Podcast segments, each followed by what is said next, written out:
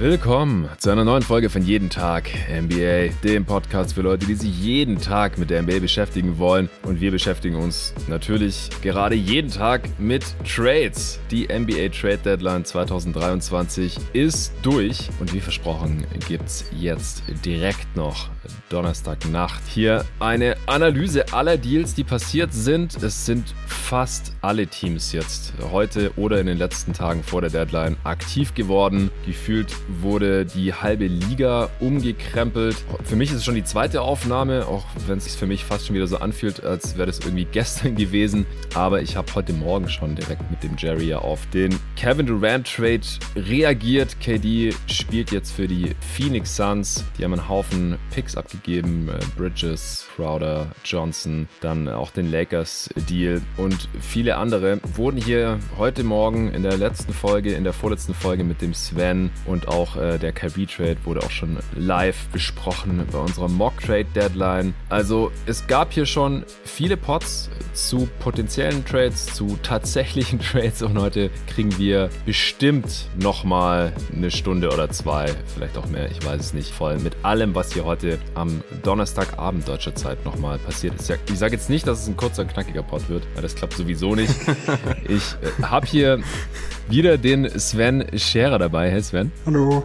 Und den Luca Cellar. Hallo. Herr Jungs, wie geht's euch jetzt hier? Ich weiß, dass ihr beide mega Bock hattet äh, auf dem Pod. Die, die Hörer freuen sich auch schon, hat der eine oder andere schon auf Twitter geschrieben oder im Supporter Discord. Äh, ich freue mich auch mega. Wir haben hier einiges zu besprechen. Erstmal du vielleicht, Luca. Mit Sven habe ich ja erst vorgestern gesprochen. Ja. Wie hast du jetzt hier den heutigen Tag und die letzten Tage vor der Deadline erlebt? Es war heute ein sehr, sehr gefährlicher Tag für mich, weil ich habe um 15.30 Uhr eine Prüfung geschrieben, ähm, bin dann um halb acht aufgestanden, irgendwie so im Autopilot auf Twitter gegangen ja. und der so, boah, Kevin Durant wurde getradet und dann natürlich erstmal gefühlt eine Stunde am Handy hängen geblieben, konnte nicht weg, muss mich damit irgendwie beschäftigen und da habe ich ja. gesagt, okay, ähm, bevor ich jetzt irgendwie hier weiter zu Hause nur auf Twitter rumhänge und nicht genug von der Trade Deadline bekomme, fahre ich schon mal davor in die Hochschule und lerne dort noch ein bisschen. Da ist das Risiko geringer, dass ich am Handy da die ganze Zeit hänge. Wegen der Trade Deadline, dann war die Prüfung irgendwann um 17 Uhr zu Ende und dann natürlich nur Twitter, nur Podcast. Ich habe auf der Rückfahrt in der Bahn den Pod mit dir und Jerry angehört und einfach nur wow. Also was für eine Trade Deadline ist unglaublich viel passiert. Wir haben extrem viel zu besprechen und ich habe einfach nur Bock darauf. Yes, ich auch. Machen wir gleich. Gleich geht's los. Noch kurz, Sven, deine Eindrücke. Wir haben vor ja, 48 Stunden ungefähr erst unsere letzte gemeinsame Aufnahme beendet. Seitdem ist viel passiert. Äh, wir haben uns da noch kurz drüber aufgeregt, dass nachdem wir aufgelegt haben, direkt noch Kessler Edwards zu den Kings geschickt wurde und wir das nicht noch im Pod besprechen konnten. Äh, seitdem sind gefühlt nochmal 20 Trades oder so durchgekommen. Wie geht's dir jetzt? War das die, die verrückteste Deadline, an die du dich erinnern kannst? Ja, ich glaube definitiv. Also es gab sicher die eine oder andere, wo große Namen auch schon getradet wurden. Also wir nehmen mal die vor zwölf Jahren, 2011, äh, Darren Williams, Mello. Dann gab es ja den mhm. Garrett Wallace Trade, der nachher dann zu äh, Damian Lillard bei den Blazers wurde. Das stimmt. Äh, da war, wurde Dragic äh, wurde getradet. Jeff Green gegen mhm. Kendrick Perkins. Ähm, äh, Mike Bibby so als großer Name, auch wenn er da nicht mehr in den besten Jahren war. Also da waren schon ja einige Spieler dabei, die über die Ladentheke gingen. Ähm, aber äh, dieses Jahr, das toppt ja alles. Also allein Kevin Durant ist ja vom, vom Spielertyp her jemand, der wird halt nur alle zehn Jahre dann also irgendwann mal so getradet. Ja. Äh, und äh, das ist ja kaum zu überbieten. Ja, aber auch, auch was Klasse drunter und auch was Masse angeht, ist wirklich viel passiert. Ja, auf jeden Fall. Also ich, ich habe da heute auch nochmal drüber nachgedacht. Wir haben uns ja über die letzten Jahre, vielleicht ja ungefähr das letzte Jahrzehnt, gerade auch durch Durant, davor vielleicht schon LeBron, aber auch so spätestens seit Durant, dran gewöhnt, dass so Superstars, auch Top 5, Top 3 Spieler dieser Liga, und wenn man es noch ein bisschen ausweitet, dann wären es natürlich eher noch mehr, per Free Agency das Team wechseln. Aber dass die getradet werden und dann auch noch während der laufenden Saison, das erleben wir eigentlich nie. Also Kevin Durant wurde vorher auch noch nie getradet. LeBron wurde auch noch nie getradet. Also dass so absolute Topspieler dieser Liga per Trade das Team wechseln, das ist extremst selten. Klar, KD ist jetzt schon 34, der ist vielleicht schon langsam late prime. Auf der anderen Seite habe ich mit Jerry heute Morgen auch schon drüber gesprochen, spielt er vielleicht gerade die beste Regular Season seiner Karriere oder hat sie gespielt, bis äh, er jetzt eben diese Knieverletzung erlitten hat. Aber das, das ist schon, schon echt heftig. Ich äh, hatte jetzt noch mal ja, zwölf Stunden circa, um über den Deal nachzudenken, mich ein bisschen zu erholen, mich als Suns-Fan auch äh, drauf einzustellen, aber so richtig an den Gedanken an KD im Suns-Jersey habe ich mich noch nicht gewöhnt. Und die Teams waren ja dann auch noch nicht fertig. Die Nets und Suns haben noch kleine Deals gemacht. Die Mavs haben komischerweise jetzt nichts mehr gemacht. Also es gab Teams, die jetzt schon was vor der Deadline erledigt hatten, die jetzt nichts mehr äh, gemacht haben heute hier vor der Deadline. Es gab jetzt auch keinen richtig großen Trade mehr, aber es sind noch viele mittelgroße bis kleinere Trades äh, passiert. Contender haben sich noch verstärkt mit kleineren Moves. Es ist auch so ein bisschen die Deadline der Rückkehrer, ist mir aufgefallen. Also D'Angelo Russell zurück zu den Lakers, TJ Warren zurück zu den Suns. Da hatte ich ja schon mit Jerry heute Morgen drüber gesprochen. Aber Gary Payton II ist zurück bei den Warriors. Eric Gordon ist zurück bei den Clippers, von denen er mal gedraftet wurde. John Wall ist schon wieder bei den Houston Rockets gelandet irgendwie. George Hill ist zurück bei den Indiana Pacers. Also wer jetzt letztendlich da überhaupt für die nochmal auflaufen wird, also gerade bei Wall und vielleicht auch bei George Hill ist es eher fraglich. Aber das ist äh, schon eine kleine interessante Side Note, dass sie so viele Spieler wieder bei ihren ehemaligen Teams gelandet sind. Dann war es wie gesagt eine sehr aktive Deadline. Also wenn wir bis zum Hachimura Trade, der ja noch nicht so lange her ist, zurückgehen und den noch so mit zur Deadline zählen oder zu den Deadline Deals zählen, dann haben die Wizards ja auch was gemacht. Dann haben jetzt alle Teams, bis auf die Chicago Bulls und Cleveland Cavaliers, was gemacht in den letzten Tagen und Wochen. Also 28 von 30 Teams, wenn mich gerade nicht alles täuscht. Das ja, könnte man jetzt auch ein bisschen auf die Dämonen der Vergangenheit bei diesen beiden Teams äh, schieben, die sie an vergangenen Trade Deadlines, äh, also Deals, die sie an vergangenen Trade Deadlines gemacht haben, die sie jetzt heute hier ja, mit weniger Assets zurückgelassen haben, um noch irgendwie sich zu verbessern. Denn dadurch, dass die Bulls nichts gemacht haben, ja, bleiben sie jetzt erstmal dieses Borderline Play-in, Borderline Playoff-Team. Und das liegt halt daran, dass sie vor zwei Jahren an der Deadline für Vucevic getradet haben. Bei den Cavs liegt es am Levert-Deal von vor einem Jahr. Aber ja, wie gesagt, ansonsten ging echt einiges ab. Obwohl jetzt zum Beispiel große Player wie die Toronto Raptors im Endeffekt nicht ihr Team auseinandergerissen haben, wie bei uns in der äh, Mock-Deadline, wo Tobi ja im Endeffekt Siakam, Ananobi und Van Vliet weggeschickt hat. Die sind alle noch Toronto Raptors. Äh, dann sind auch ganz heiße Trade-Kandidaten letztlich nicht getradet worden. John Collins zum Beispiel, der wird wahrscheinlich nächstes Jahr dann wieder bei den heißen Trade-Kandidaten äh, dabei sein, wenn er nicht in der Offseason getradet wird. Aber diese Saison muss er auf jeden Fall noch bei den Atlanta Hawks zu Ende spielen. Ja, Jungs, ich, ich weiß noch nicht so wirklich, was ihr vom großen Trade dieser Deadline haltet, von dem zwischen den Nets und Suns, Kevin Durant und TJ Warren nach Phoenix, Mikael Bridges, Cam Johnson, Jay Crowder, vier ungeschützte First-Round-Picks, also alle, die halt gingen, und ein Swap 2028 zu den äh, Brooklyn Nets. Wenn du wolltest ja mit mir erst gar nicht verhandeln über Kevin Durant bei der Mock-Trade-Deadline. Was hältst du von dem Deal als äh, ja, Nets GM in, in unserem Format? Wie gesagt, die Historie hat dagegen gesprochen, dass da wirklich was passiert. Das war. Ähm, die Historie hat mich Lügen gestraft oder wahrscheinlich die meisten. Wir hatten es ja am Dienstag, hatten wir es ja eigentlich auch nach dem äh, Trade mit Dallas fast ausgeschlossen, ähm, dass da jetzt noch was passiert, sondern eher mhm. die Offseason so als den entscheidenden Punkt angesehen. Ähm, aber gut, es scheint im Hintergrund ja Gespräche gegeben zu haben und beide Seiten waren sich dann doch einig, dass es, dass er einfach getrennte Wege gehen. Äh, und wenn das so war, weil das hatten wir ja auch am Dienstag nochmal angesprochen, macht es ja keinen Sinn, dass Brooklyn jetzt selber Picks in die Hand nimmt, um sich jetzt nochmal kurzfristig zu verstärken, um dann im Sommer die ganze äh, Geschichte einreißen zu müssen. Ähm, wenn das diesmal auch Gott sei Dank hinter den Kulissen passiert ist, das ist ja das, was im Sommer so ein bisschen unschön war, mhm. ähm, dann hat man dann wohl jetzt äh, sich gegenseitig geeinigt, dass das beendet werden muss.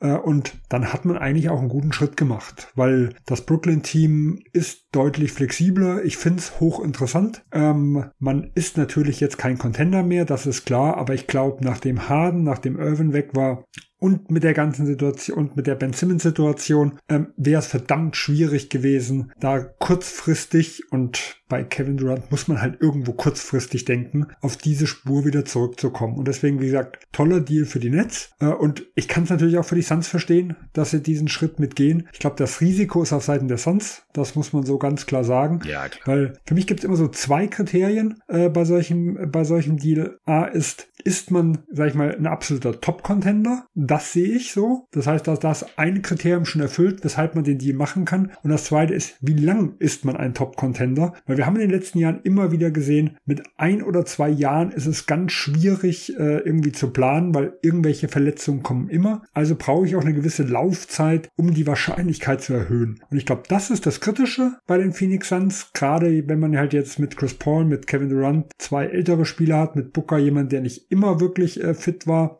äh, in seiner Historie.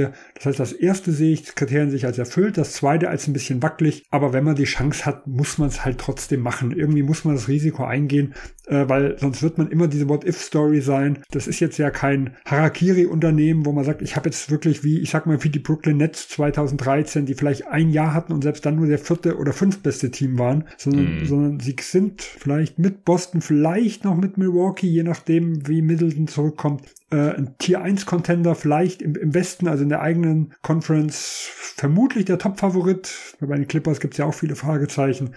Äh, und zwei, drei Jahre, denke ich, hat man immer noch äh, auf dem Buckel und äh, das Risiko würde ich auch eingehen. Ja, ja, ich würde das soweit eigentlich alles unterschreiben. Da hat sich jetzt nichts großartig von meiner Einschätzung von heute Morgen unterschieden und bei mir auch nicht geändert. Luca, wie siehst du den Deal? Und da würde mich vor allem interessieren, wie du KD, den du diese Saison ja zeitweise zumindest zumindest als MVP auch gesehen hast, wie du da ja. den spielerischen Fit in Phoenix jetzt so siehst. Ja, also erstmal, ich sehe das sehr ähnlich wie ihr beiden. Ähm, den Deal, den müssen die Suns machen. Wenn man Kevin Durant also für ihn traden kann, dann ist es ein No-Brainer. Klar, sie haben alle Picks rausgehauen. Sie haben leider Michael Bridges abgeben müssen, Cam Johnson und mhm. Jay Crowder. Aber es ist halt Kevin Durant. Also, dass es äh, nicht billig wird, war von Anfang klar. Und ich finde den spielerischen Fit sehr, sehr gut. Ähm, Leute sagen jetzt, ja, die Suns haben zu wenig Defense auf dem Wing. Ja, also sind vielleicht schlechter geworden, ähm, was die Defense angeht, aber selbst da bin ich mir jetzt nicht so richtig sicher, ob das wirklich ein großes Problem in den Playoffs sein wird, weil sind wir mal ehrlich, in den Playoffs konnte Mikael Bridges, Luka Doncic beispielsweise auch nicht verteidigen und von daher mache ich mir da nicht so große Sorgen, weil jetzt hat man einfach Kevin Durant und äh, das wird in den Playoffs, denke ich, ein Riesenplus sein. Dann ist Devin Booker nicht mehr die erste Option. Ich mag Devin Booker unheimlich gerne. Er ist ein richtig guter Spieler, aber ich war nie so richtig überzeugt von ihm als eine erste Option für einen Top-Contender, dass du wirklich einen Titel gewinnen kannst. Jetzt als ja. zweite Option weiß ich nicht, ob es eine bessere zweite Option der ganzen NBA gibt. Ähm, mhm. So ganz spontan vielleicht Kyrie bei den Mavs, wenn er spielt. Da ist der sportliche Fit auch ziemlich nice mit Luka Doncic. Aber das passt schon alles sehr, sehr gut einfach jetzt in Phoenix. Und ich glaube, es wird tatsächlich auch Serien geben, wo Kevin Durant's Defense vielleicht sogar besser besser und wichtiger ist als die von Michael Bridges. Ja. Weil ich habe schon oft gesagt, dieses Jahr im Pod, KD spielt eine unfassbar gute äh, Saison am defensiven Ende des Feldes und ich glaube, er ist ein besserer Rim Protector als Michael Bridges. Klar, der ist besser am Ball, besserer Screen Navigator, aber es wird Serien geben oder Matchups geben, wo die Rim Protection wichtiger ist. Von daher sind die Suns nämlich einfach ganz klar jetzt ein deutlich besseres Team und das Wichtigste ist, ja wirklich jetzt ihre Chancen auf den Titel maximiert. Die waren ein sehr gutes Team ohne KD, mit Bridges und Cam Johnson. Die waren vor allem sehr, sehr gutes Regular Season Team. Aber ich, ja, hab's eigentlich ausgeschlossen, dass die Suns mit Booker als erste Option, Chris Paul als irgendwie zweite Option oder Bridges als zweite Option den Titel gewinnen. Aber jetzt sind die Suns für mich der Top-Favorit im Westen. Von daher krasser Trade. Ich bin überrascht, dass es passiert ist. Ähm, ich, ich dachte eigentlich, dass die Nets KD jetzt behalten werden. Also das war so mein erster Gedanke nach dem Kyrie-Trade, weil Dinwiddie und Dorian Finney-Smith haben da gut reingepasst. Und ja, man hat im Sommer auch nicht getradet. Von daher dachte ich, okay, jetzt wird man es jetzt auf jeden Fall nicht machen. Man kann warten bis zum Sommer, mal gucken, wie das läuft mit Dinwiddie und Dorian Finney-Smith. Jetzt, nach dem Trade, nachdem ich auch ein paar Stunden drüber nachgedacht habe, war es wahrscheinlich die richtige Entscheidung, so wie Sven gesagt hat. Man hätte das Team ja trotzdem noch irgendwie verstärken müssen, wenn man weiß, dass KD ja eh nicht in Brooklyn bleiben will, dann war es wahrscheinlich die richtige Entscheidung, jetzt trotz der ähm, Vertragslaufzeit jetzt zu traden und eben 5000 Picks und junge Spieler zu bekommen, die Teil des nächsten guten Brooklyn Nets Teams sein werden. Ja, also gerade den Punkt mit der Defense. Ich kann mir auch vorstellen, dass KDs Impact defensiv unterm Strich einfach größer ist, also einen Absolut. höheren positiven Impact hat, ja. als das, was man jetzt durch Michael Bridges all Defense-Level, ja, Perimeter-Defense verloren hat, weil, wir sagen es im Pod mhm. immer wieder, Perimeter-Defense, davon ist, der Einfluss davon ist einfach begrenzt, weil wir haben es ja in den Playoffs immer wieder gesehen. Gerade du hast das Matchup mit äh, den Mavs angesprochen. Ja, er ist der primäre Defender, Point of Attack gegen Luka Doncic. Die stellen ein Screen, die Suns müssen das switchen, weil alle, alle anderen Coverages gegen Doncic kannst du einfach nicht machen und dann musst du switchen und dann ist Michael Bridges raus aus dem Play und steht bei irgendeinem Shooter in der Ecke und kann eigentlich bei den meisten Plays nicht mehr eingreifen. Und das ist bei einem, ja, Roma Secondary Rim Protecting Typ wie Kevin Durant halt nicht so. Der bringt halt auch Size rein, die vorher einfach nicht da war. Kevin Durant ist einfach ein Seven-Footer, ein zweiter Seven-Footer, jetzt neben der Ayton, der heute übrigens nicht getradet wurde, also ist erstmal noch da. Mhm. Das heißt, die Suns haben sich auch committed ihm gegenüber. Ich kann nur hoffen, dass das ihn jetzt motiviert, wieder genauso konstant zu verteidigen, wie wir das vor zwei Jahren beim Finals Run gesehen haben, weil dann ist es defensiv auf einmal ziemlich krass, was die Suns da hinten drin stehen haben. Weil Aiton hat alle Tools, wenn er auch konzentriert ist dann und motiviert, so auf, ja, fast All-Defense-Level, so ein Level drunter zu verteidigen. Der kann ein bisschen switchen und er ist dann ein sehr guter Rim-Protector. Und dann hast du halt noch einen Kevin Durant auf einmal da hinten mit drin stehen. Das ist schon eine sehr, sehr, sehr gute Grundlage für eine starke Defense. Ja, man hat jetzt Point of Attack nicht mehr so wirklich irgendjemanden. Devin Booker ist ein solider Defender. Chris Paul für sein Alter und seine Größe auch noch aller Ehren wert, aber er ist halt ein kleiner Guard, der jetzt halt auch nicht mehr so viel entgegensetzen kann physisch. Und das haben die gegnerischen Teams halt mittlerweile auch gemerkt. So, wenn es einen Switch gibt oder so, dann, dann geht's halt gegen Chris Paul. Der wird dann da fast schon abused, spätestens in den Playoffs mittlerweile, leider. Und wer auch immer der fünfte Starter sein wird, ist jetzt auch kein All-Defense-Level-Defender. Das sind Typen, die sich defensiv reinhängen. Äh, TJ Warren, ja, es ist eher so ein Body. Am Anfang seiner NBA-Karriere fand ich ihn defensiv echt mies in Phoenix. Hat sich da so ein bisschen gesteigert mittlerweile, finde ich. Aber es ist kein, keiner, den man jetzt gegen die erste offensive Option standmäßig stellen möchte. Tory Craig schon eher, aber der ist defensiv tendenziell auch eher ein bisschen überschätzt, wie ich finde. Josh Okogie ist auf jeden Fall der beste On-Ball-Defender, den die Suns am Kader haben, aber halt eigentlich insgesamt wegen der Offense kein Starter-Level-Spieler, vor allem nicht bei dem Contender. Und die Suns haben jetzt noch einen kleinen Trade gemacht, den können wir vielleicht gleich mal mit abarbeiten. Für Darius Basley, der ist es halt auch nicht. Also mal gucken, ja. ob sie jetzt auf dem Buyout-Markt Danny Green bekommen können oder so. Der wurde heute nach Houston geschickt und die werden den bestimmt nicht behalten und dann rauskaufen. Da gibt es so ein, zwei interessante Namen, aber so eine Traumlösung gibt es da jetzt nicht mehr. Auf der einen Seite, auf der anderen Seite glaube ich jetzt halt auch nicht, dass sie sich unterm Strich so unfassbar verschlechtert haben. Ich glaube, man könnte sogar einige Minuten an Joshua Kogi geben, weil neben diesen Tough Shot-Makern, wie es KD halt nun mal der Beste der Liga ist und mit Booker und Chris Paul hat man noch zwei Dudes drin, die das auch ganz gut können, brauchst du halt auch weniger Spacing als bei einer Standard NBA Offense, sage ich jetzt mal, wo du viel über Drive and Kick machen musst oder übers Pick and Roll mhm. oder ständig über eine ISO, wo der Spieler aber zum Korb muss, um irgendeinen Vorteil zu kreieren. Das müssen die halt alle nicht unbedingt und dann kannst du es vielleicht auch ein paar Minuten verkraften, wenn Okogi spielt. Aber ja, ich, ich wollte eigentlich nur noch mal kurz ein bisschen Punkt Brooklyn aufgreifen. Gesehen. Ja, ja, also, also mit, wollte ich gerade sagen. Genau, mit Claxton, Ben Simmons. Claxton mit Simmons ja. gespielt. Und das ging immer gut, wenn Caddy und Irvin zusammen mit den beiden gespielt ja. haben. Und eine ähnliche Konstellation haben die Suns ja auch. Ne? War halt nur Regular Season bisher. Natürlich, nur Regular Season. Aber vielleicht nochmal zum Bayern nochmal kurz. Das Interessante mhm. ist ja, die Suns haben ja zumindest auch die MLE noch zur Verfügung. Also wenn wirklich jemand wie Danny Green auf den Markt kommt, dann wären sie in der Lage, finanziell zumindest auch einige andere Teams, die nur Minimum haben, nochmal auszubieten. Ja. Wie gesagt, wie, wie fit Danny Green ist, kann ich jetzt überhaupt nicht abschätzen. Ich glaube, ein Spiel hat er jetzt gemacht oder sowas ähm, vor der Deadline. Äh, aber, aber theoretisch wäre es ja noch möglich, auch wenn das übers Buyout, das müssen wir immer sehen, Richtung Playoffs, äh, ganz selten ist, dass da wirklich jemand Brauchbares kommt. Ja, das wird total überschätzt. Die, äh, der Einfluss der Buyout-Spieler. Also es ist so, so selten, dass da mal ein Spieler da noch eine tragende Rolle bei einem Championship-Team spielt oder beim Team, das einen tiefen Playoff-Run hat. Die Namen klingen oft sexy, weil die früher mal gute Spieler waren, aber ja, die Realität sieht dann oft ein bisschen anders aus. Deswegen würde ich mich da jetzt auch in keinster Weise darauf verlassen. Das mit der Mid-Level-Exception ist natürlich nice. Da kann man halt andere Contender, die nur einen Minimumvertrag anbieten können, relativ easy ausstechen. Ja, da muss das Spiel halt nochmal ein bisschen was drauflegen bei der Luxury Tax. Die äh, ist ja jetzt auch schon ziemlich in die Höhe geschossen durch den Durant-Trade. Was haltet ihr von, von dem Scharic für Baisley-Deal? Äh, Luca vielleicht zuerst. Ja, schwierig zu sagen. Ich hätte mir natürlich gewünscht, dass die Suns vielleicht nochmal einen etwas größeren Deal machen, um sich auf dem Flügel zu verstärken. Ähm, ich hätte es optimal gefunden, wenn sie Aiden noch geflippt hätten vor der Deadline, aber das war, denke ich, von Anfang an unrealistisch, dann nochmal so einen großen Trade zu machen nach dem KD-Trade. Er hätte auch zustimmen müssen. Ich habe jetzt, ja, ja, äh, und ich habe jetzt keine starke Meinung zu dem Schadic ähm, Baisley Trade. Ja, Schadic ist, glaube ich, einfach washed, muss man so sagen. Ob Baisley jetzt jemand ist, dem man in den Playoffs vertrauen kann, wage ich auch zu bezweifeln. Von daher, glaube ich, wird dieser Trade einfach nicht so einen großen Impact haben. Die Suns haben jetzt ein bisschen Geld gespart. Ich denke mal, dass das dann der größte Pluspunkt am Ende des Tages sein wird. Ja, 22 Millionen Tax plus die 5 Millionen, die er weniger kostet wie Dario Saric. Äh, ich würde sagen, das, das war wahrscheinlich der Hauptgrund. Eine kleine Trade Exception noch generiert. Ja. Also ich würde es auch als eher taktischen Move ansehen, wie als wirklich sportlichen. Hm.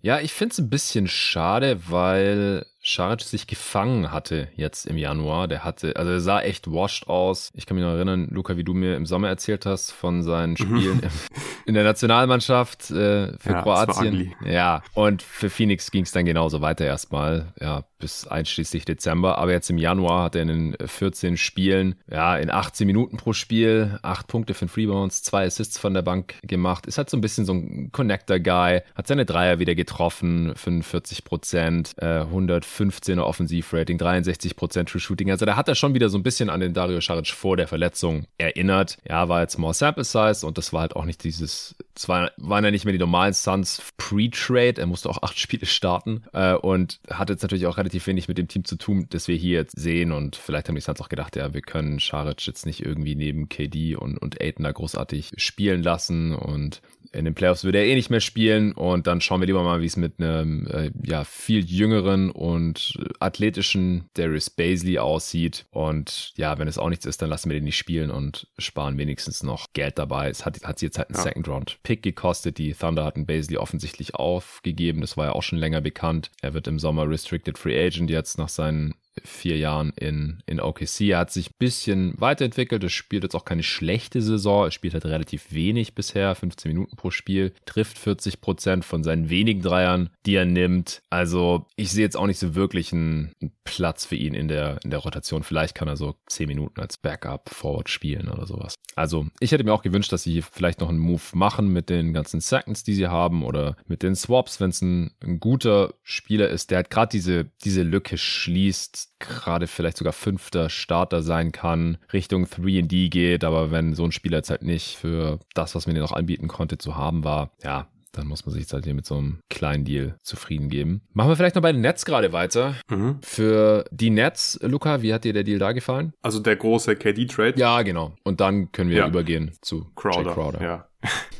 Genau, ja, er hat mir gut gefallen. Ähm, ich war, wie gesagt, überrascht davon, dass sie KD jetzt getradet haben, weil das wäre, glaube ich, echt ein spannendes Team gewesen. Natürlich haben die jetzt, den Nets wahrscheinlich jetzt noch ein spannenderes Team. Das haben wir schon viele Witze gehört. Sie haben alle 3D-Wings der gesamten NBA jetzt vereint in Brooklyn. Sie haben auf jeden Fall eine Menge davon. Cam Thomas ist unleashed, wenn er so weitermacht, plus die Defense, die man um ihn herum hat. Könnte das zumindest sehr viel Spaß machen, kurz und auch, ja, mittel- und langfristig.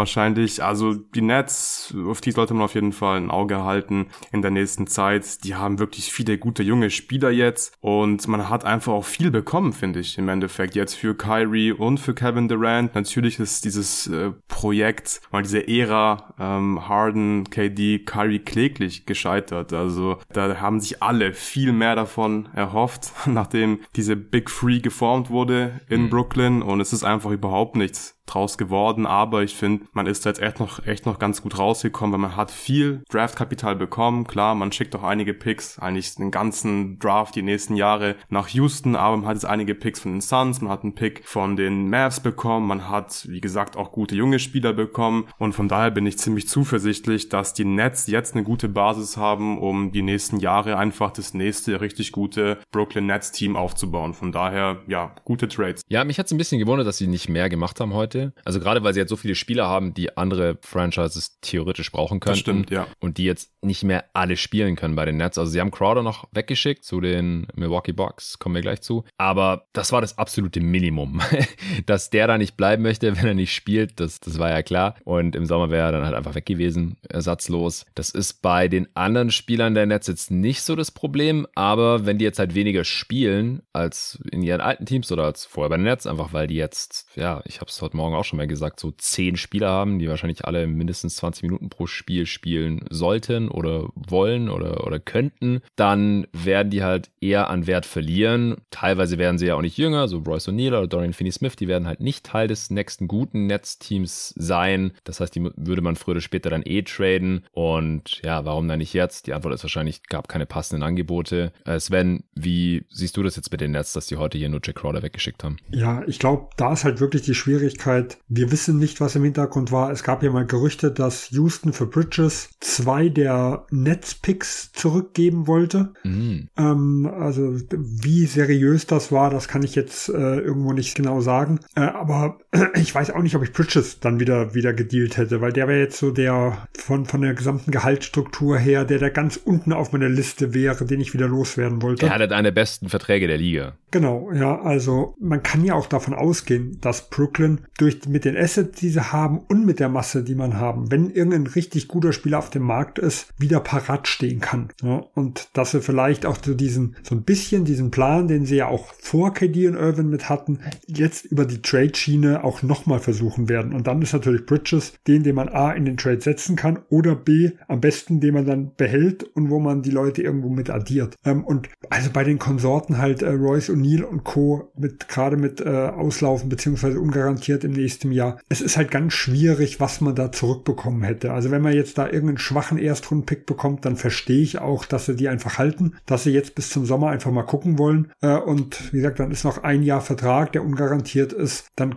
äh, bekommt man das auch im Sommer, wenn die weiterhin funktionieren. Vielleicht beim Seth Curry, da hat es mich jetzt am ehesten gewundert. Äh, mhm. Während zum Beispiel Paddy Mills gilt ja ein bisschen auch so als verlängerter Arm von Sean Marks. Also da heißt es ja, die haben halt eine sehr gute Beziehung und wenn der Lust hätte, könnte der morgen im Front Office anfangen. Gibt es immer mal wieder Gerüchte. Äh, da spielt vielleicht andere Dinge wie das Sportliche irgendeine Rolle. Ja, also Seth Curry wundert mich auch am meisten, weil der einfach nur ausläuft. Also alle anderen können die Nets ja einfach halten. Cam Johnson wird restricted und sollte eigentlich ein Keeper sein. Ich habe es heute auch schon mal im Supporter Discord geschrieben, dass halt Bridges, Johnson und Claxton natürlich so die, die drei, die Top drei Spieler wären, die ich jetzt als letztes traden würde. Also stand jetzt einfach gar nicht traden würde, außer natürlich bei einem absoluten No-Brainer für irgendeinen jungen Superstar oder sowas. Passiert halt einfach nicht. Und ja, in der zweiten Reihe dann halt vielleicht ein Cam Thomas, je nachdem, wie man seinen Archetype jetzt halt sieht. Und dann fängt es ja schon an, dass die anderen Spieler alle entweder älter sind oder halt gerade einfach keinen Trade-Wert haben. Also Ben Simmons oder Joe Harris ist klar, dass man dafür gerade nicht für kriegt. Die kann man erstmal noch behalten und hoffen, dass der Trade-Wert sich ein bisschen erholt, weil sie jetzt bis zum Ende der Regular Season dann einfach besser funktionieren oder falls sie noch in die Playoffs kommen, da dann auch vielleicht besser aussehen. Dinwiddie war ja auch in, in diversen Gerüchten dann verstrickt, dass der vielleicht direkt weitergeschickt wird. Kann man aber auch erstmal noch halten, der nächste Saison noch Vertrag. Dorian Finney-Smith wird auch dieses Jahr noch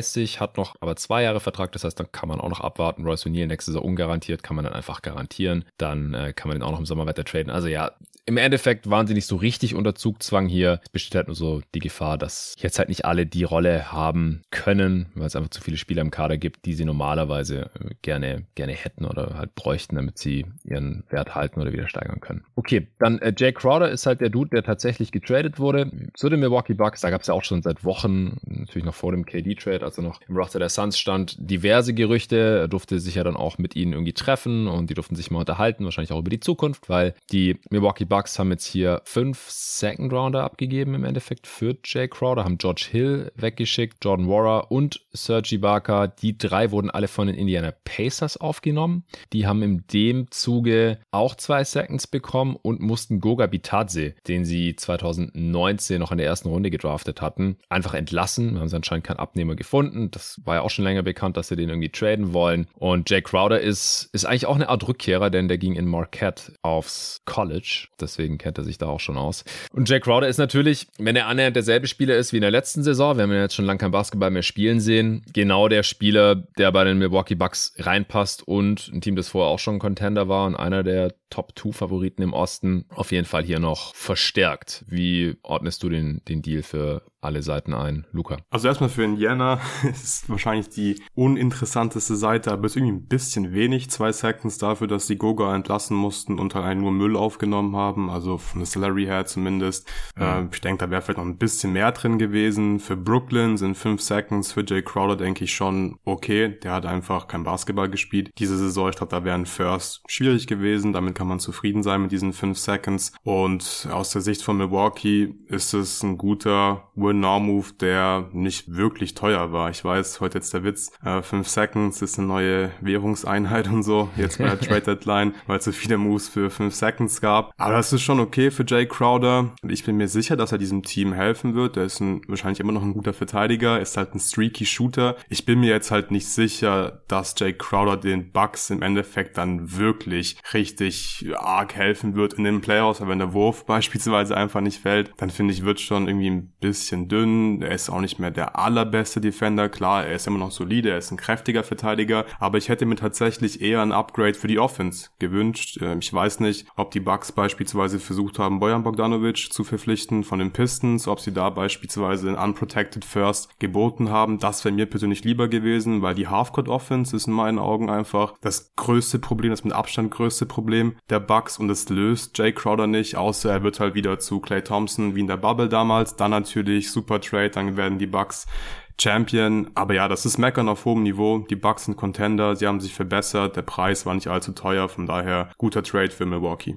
Ja, ich glaube, das ja. Einzige, was Crowder jetzt, also wo er, wo er wirklich wichtig sein kann, ist in gewissen Matchups, wenn sie vielleicht mit, ähm, mit Brook Lopez und Bobby Portis Probleme kriegen, dass er halt diese Giannis auf der 5 Line-Up mal spielen können und Crowder ja. dann quasi auf der 4 ein bisschen die Small Ball Line-Up mhm. äh, komplettiert, weil ich traue ihm jetzt nicht so viel zu, wenn er auf die 3 rutscht rutscht. Da weiß ich nicht, ob er, ob er da noch beweglich irgendwo genug ist. Aber wenn er auf der 4 spielen kann, dann denke ich schon, dass eine interessante Lineup ist. Und ich glaube, für einen Contender ist es halt so, also Bogdanovic wäre natürlich viel interessanter, aber für einen Contender ist so ein Upgrade, kann halt ja nachher das Fünkchen sein, also das Stückchen, was einen halt über das andere Team hebt. Ja, guter Punkt. Ja.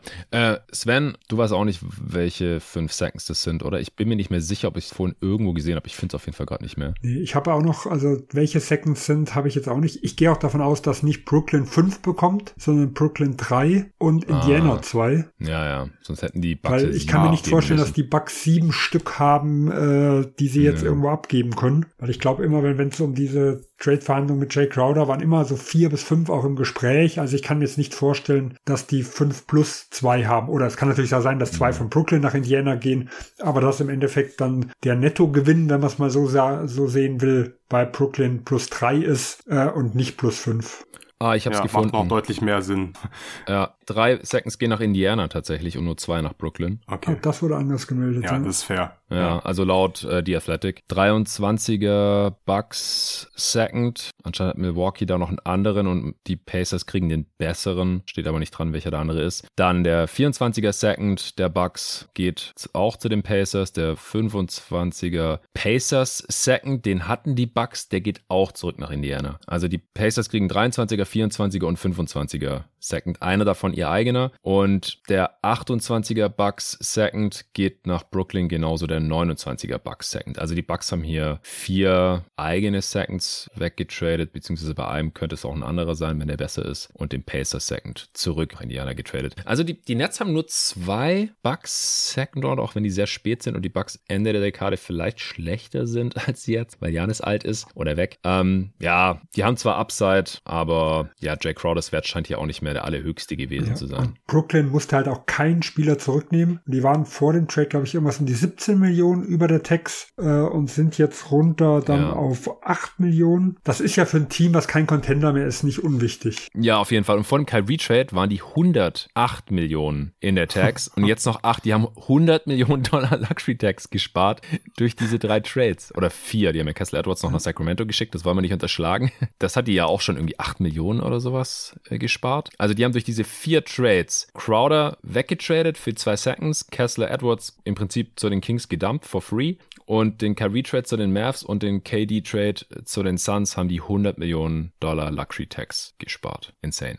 Ja, habt ihr noch was zu Netz? Ansonsten können wir, ja, die Bucks haben sonst nichts gemacht. Die Pacers, ich denke, die werden George Hill und die Barker einfach entlassen oder ja. rauskaufen, aber die verdienen so wenig, dass man die wahrscheinlich einfach entlässt. Und dann haben die ja Bitazzi entlassen, wahrscheinlich, weil sie den Warrer behalten wollen, sonst würde es auch nicht so wirklich Sinn machen. Es sei denn, sie ja, wollen. Weil sie erst die 15 tun. Plätze brauchten. Also die können die ja nicht hm. entlassen, bevor sie aufgenommen haben. Sie mussten Taylor, glaube ich, und Bitazzi entlassen. Ach, Taylor haben die auch entlassen, okay. Ja, ähm, so habe ich zumindest jetzt gehört. Also da, weil sie ja hm. drei Raster-Spots erstmal brauchen und erst sobald die Spieler ja im Indiana-Kader sind, dann können sie die entlassen, aber sie können nicht die Spieler, die sie erst äh, traden, gleichzeitig entlassen und quasi ihre eigenen Spieler behalten. Das geht nicht. Ja, ja, du hast recht. Mhm. Ja, so muss es gewesen sein. Hatten sie wohl einen Roster-Spot frei, Terry Taylor und Bitadze entlassen, dann konnten sie die drei aufnehmen und ich glaube nicht, dass sie Hill äh, oder Ibaka behalten. Wobei Hill kann ich mir noch so ein bisschen vorstellen, vielleicht als Mentor und ja, der war da schon mal, der ging ja auch in Indiana an die Uni, wenn der Bock haben sollte und sowieso keinen Landing-Spot hat jetzt bei einem Contender oder so, dann kann ich mir auch vorstellen, dass Hill bleibt. Bei Ibaka kann ich es mir nicht vorstellen. Okay, äh, Luca, welchen Deal fandst du denn noch spannend? Äh, wir können gerne irgendwo weitermachen. Ja, sollen wir noch ein bisschen über die Lakers sprechen? Ich denke, ja, die haben gerne. auch hier sehr große Moves gemacht. Ja. Da hast du ja auch schon im Pod drüber gesprochen. Viele Moves auch. Ja, viele Moves. Also erstmal, Danny Ainge ist anscheinend washed. Jetzt haben wir monatelang darüber gesprochen, oh, äh, die ganzen guten Rollenspieler, die werden auf jeden Fall teuer und äh, die wollen natürlich die Contender auch haben und Danny Ainge, der wird es da schon gut bezahlen lassen und ich finde, das ist schon sehr, sehr mager. Also ich bin so enttäuscht. Hierfür ich bin echt enttäuscht. Ist krass. Also ich, ich, ich habe es mir jetzt ein paar Mal nochmal angeschaut und es ergibt irgendwie keinen Sinn, wenn man hat Westbrook aufgenommen, man hat Conley getradet, man hat Nikhil Alexander Walker weggeschickt, klar, der hat jetzt nicht so viel Value, aber halt Malik Beasley und Vanderbilt und dann irgendwie nur ein Protected First zu bekommen und ein paar Seconds ist irgendwie schon ein bisschen wenig. Äh, kann ich nicht ganz nachvollziehen, warum man das dann gemacht hat. ist dann halt irgendwie vielleicht ein Tank-Move, aber den Tank-Move jetzt zu machen, nachdem man halt zu gut war und sich jetzt im Plane befindet, ist halt irgendwie sehr dumm, finde ich. Also es hat mir jetzt nicht so gut gefallen aus der Sicht von Utah, aber die Lakers haben sich hier definitiv verstärkt und der Preis ist auf jeden Fall in Ordnung. Also ja. man hat jetzt hier einen Protected First abgegeben. Es ist der 2027er, der ist Top 4 geschützt. Also klar, immer noch ein gewisses Risiko da, aber wenn er halt in die Top 4 fällt, dann behalten die Lakers den Pick und dafür halt dann im Endeffekt, wie viel? Drei Spieler zu bekommen, die dir in der Regular Season zumindest wirklich weiterhelfen werden, ist schon top. Also ja. du hast Westbrook los, das ist schon mal ein Plus, einfach so. Und dann bekommst du halt Spieler rein, die wirklich auch gut neben LeBron und AD passen in der Regular Season. Also ich glaube, D'Lo, das, das, das wird schon passen. Der, der hat ja jetzt auch einen krassen Monat, glaube ich. Hab vor kurzem im Spiel gesehen, hat einfach jeden Dreier getroffen. Wirklich, mhm. ich, ich saß äh, vorm Fernsehen und dachte mir so, was sehe ich hier gerade? und äh, der hat gerade hier wirklich einen sehr, sehr guten Lauf und ja, so als Offball-Guard passt das, glaube ich, schon, bringt ein bisschen Playmaking mit. Malik Beasley, wir haben es oft gesagt die letzten Wochen, ist einer der besten Shooter der NBA und du brauchst Shooter neben LeBron James. Das hat Rob Pelinka jetzt nach fünf Jahren äh, wieder gecheckt scheinbar. Deswegen, der wird den Lakers auch helfen. Vanderbilt, guter Verteidiger, passt neben AD vor allem defensiv sehr gut rein. Also der Lakers Trade ist gut, also, vor allem für diesen Preis. Aber irgendwie, weiß nicht, habe ich trotzdem noch so ein bisschen Bedenken, beziehungsweise ich denke mir so, ah, ich hätte mir irgendwie ein bisschen was anderes gewünscht. Das ist halt die Frage, ob was anderes möglich gewesen wäre, weil ich habe bei allen drei Spielern äh, Fragezeichen, was die Playoffs angeht. Ich bin mir nicht sicher, ob die Angela Russell ein Plus sein wird in den Playoffs. Ich bin mir nicht sicher, ob Malik Beasley spielbar ist wegen seiner Defense. Gut, mit seinem Shooting wird er wahrscheinlich in jeder Serie spielen können. Und bei Vanderbilt frage ich mich auch, klappt das? Ja, müssen, genau. Hm. Äh, und bei Vanderbilt frage ich mich, klappt das neben AD in den Playoffs? Deswegen, ja, für die Regular Season nice. Die Lakers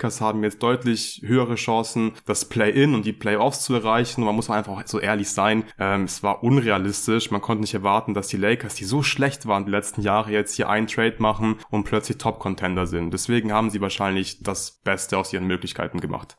Also äh, kann ich im Großen und Ganzen nur zustimmen. Ich will vielleicht noch mal bei Utah noch mal anfangen. Ähm, ich, also alles, was du sagst, kann ich sehen. Ich glaube, im Vakuum haben sie deutlich zu wenig rausgeholt. Ich glaube, mhm. was man halt sehen muss, ist, wenn sie die Spieler äh, nicht im Paket verschifft hätten, und ich glaube, im Paket mhm. gab es halt nicht so viele Optionen und einzeln verschifft hätten, dann hätten sie wahrscheinlich etwas mehr zurückbekommen, aber vom Pick her etwas weniger Upside. Äh, und da glaube ich halt, dass es schon möglich ist, dass dieser nur, nur Top 4 Geschützte, der halt, sagen wir dann selbst im Worst Case oder im, im Best Case für Utah, sage ich mal, mit den höchsten Lottery Odds äh, zu 50-50 dann nach Utah geht, halt einfach ein anderes Upside besitzt, wie wenn ich diese drei Spieler auseinandernehme und vielleicht dann jeden oder immer mal zwei im Paket wohin schicke, wo ich dann halt irgendeinen 15. bis 20. Pick irgendwo bekomme. Und wenn ich mhm. halt jetzt, ich glaube, das war der 15. Pick, den sie über die nächsten Jahre haben, wenn ich den bekomme, bekomme, und das ist ja auch, was Ainge auch immer wieder macht, gehe ich auf Upside. Und ob jetzt da noch mehr rauszuverhandeln ist. Ich glaube, das ist halt ganz schwierig. Ich sag mal, wenn die Lakers ihren, ihren Pick unprotected gemacht hätten, dann könnte ich mir auch vorstellen, dass der Bogdanovic-Deal mit Detroit eine absolute Option für die Lakers gewesen wäre, die vielleicht auch dann mhm. gerade Richtung Playoffs, Richtung Shooting mindestens genauso oder vielleicht sogar noch interessanter gewesen wäre.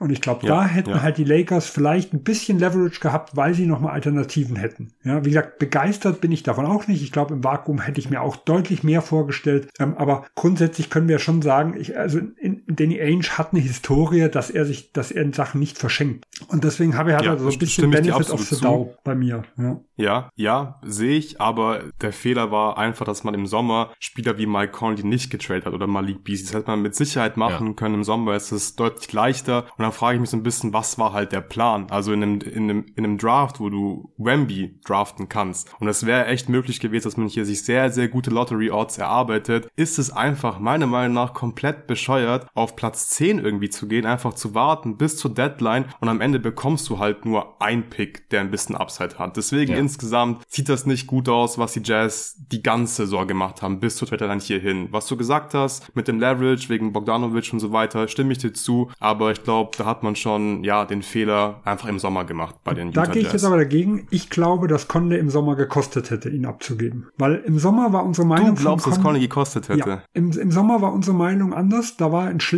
Vertrag und da waren die zwei Jahre Laufzeit äh, negativ. Ja, also das, das, was man mhm. so immer mitgehört hat, glaube ich, dass da hätten sie was drauflegen müssen. Ich glaube, Conleys Value ging nach oben mit den ersten Wochen, Monaten der, der Jazz-Saison. Wir können jetzt darüber unterhalten, ob vielleicht im Dezember was möglich gewesen wäre. Keine Ahnung, weil äh, wir kriegen es ja immer wieder mit, dass äh, die, die, die Teams teilweise den Druck brauchen, der Deadline, was irgendwo ist. Äh, aber wie gesagt, diese Richtung, in, in diese Richtung kann ich schlecht dagegen argumentieren. Äh, aber ich glaube auch Beasley, also den habe ich im, im Sommer auch deutlich schlechter gesehen. Ähm, ich bin mir nicht sicher, ob, ob sie auch nur annähernd das bekommen hätten im Sommer oder ob sie nicht sogar sogar deutlich was drauflegen müssten, wie sie jetzt bekommen haben. Also da, deswegen, da, da bin ich sehr, sehr vorsichtig mit solchen Aussagen. Ah, ich glaube, for free hätte Conley schon das ein oder andere Team genommen. Also ja, das Beasley auch, Vanderbilt auch. Ja, also, ja, genau. Ja. Also ich meine, klar, sie haben ja jetzt auch was zurückbekommen. Ja gut, sie mussten jetzt halt noch irgendwelche Seconds drauflegen. Das sieht alles insgesamt ein bisschen komisch aus. Also, dass sie halt die drei Spieler abgeben, die alle irgendwie an sich zwei gute Seconds oder ein Late First oder so wert sein sollten und sie kriegen dafür jetzt einen geschützten First zurück und wenn er in die Protection reinfällt, dann kriegen sie auch nur ein Second. Ähm, und dann mussten sie selber jetzt noch, haben sie zwei oder drei Seconds draufgelegt? Also, ich glaube, zwei ist die, also zwei die, eigene. Und Minnesota dann, hat ja drei gekriegt. Einer war ja.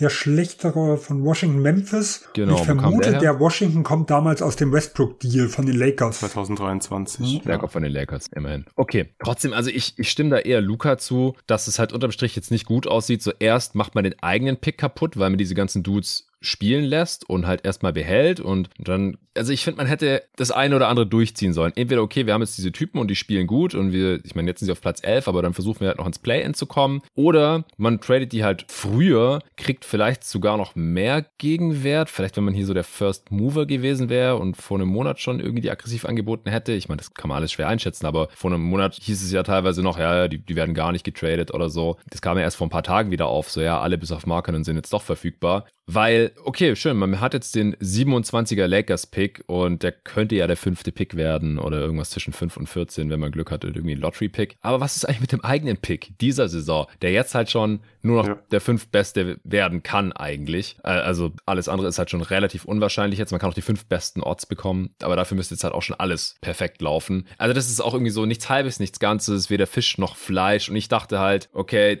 Danny Ainge, der, der zieht jetzt hier die anderen über den Tisch und dann kann man halt sagen, okay, es hat sich wenigstens insofern gelohnt, dass man hier jetzt mehrere Firsts bekommen hat oder halt nicht noch selber irgendwie Seconds drauflegen musste oder so. Aber den Deal finde ich jetzt halt doch unterm Strich auch ein bisschen enttäuschend. Also ich, ich finde es einen soliden Punkt von dir, Sven, auch interessant, dass der Lakers-Pick halt wenigstens eine höhere Upside hat als vielleicht alles andere, was sie sonst so einzeln bekommen hätten oder wenn sie jetzt Beasley und Vanderbilt nur irgendwo anders hingeschickt hätten. Ja, kann sein, aber das ist, ah, weiß nicht, schon irgendwie ein bisschen ein Stretch. Und was die Lakers angeht, also ich finde es echt guten Value. Also Russell, Beasley und Vanderbilt zu bekommen und nur ein First abzugeben, das ist schon echt gut. So hat man jetzt halt noch die, die Upside im, im Sommer, wenn noch der 2030er Pick frei wird, dann die beiden noch zu traden, weil man halt da noch zwei hat. Man hat jetzt mehrere. Ja, einen hat man da einen. weil man kann den 29er und 30er nicht beide traden. Ja gut, aber dann halt ein Swap zum Beispiel. Also ja, du hast recht, genau. Genau, mit Swap, Swap kann man mitarbeiten, aber es ist trotzdem Swaps. nur einer frei im Sommer.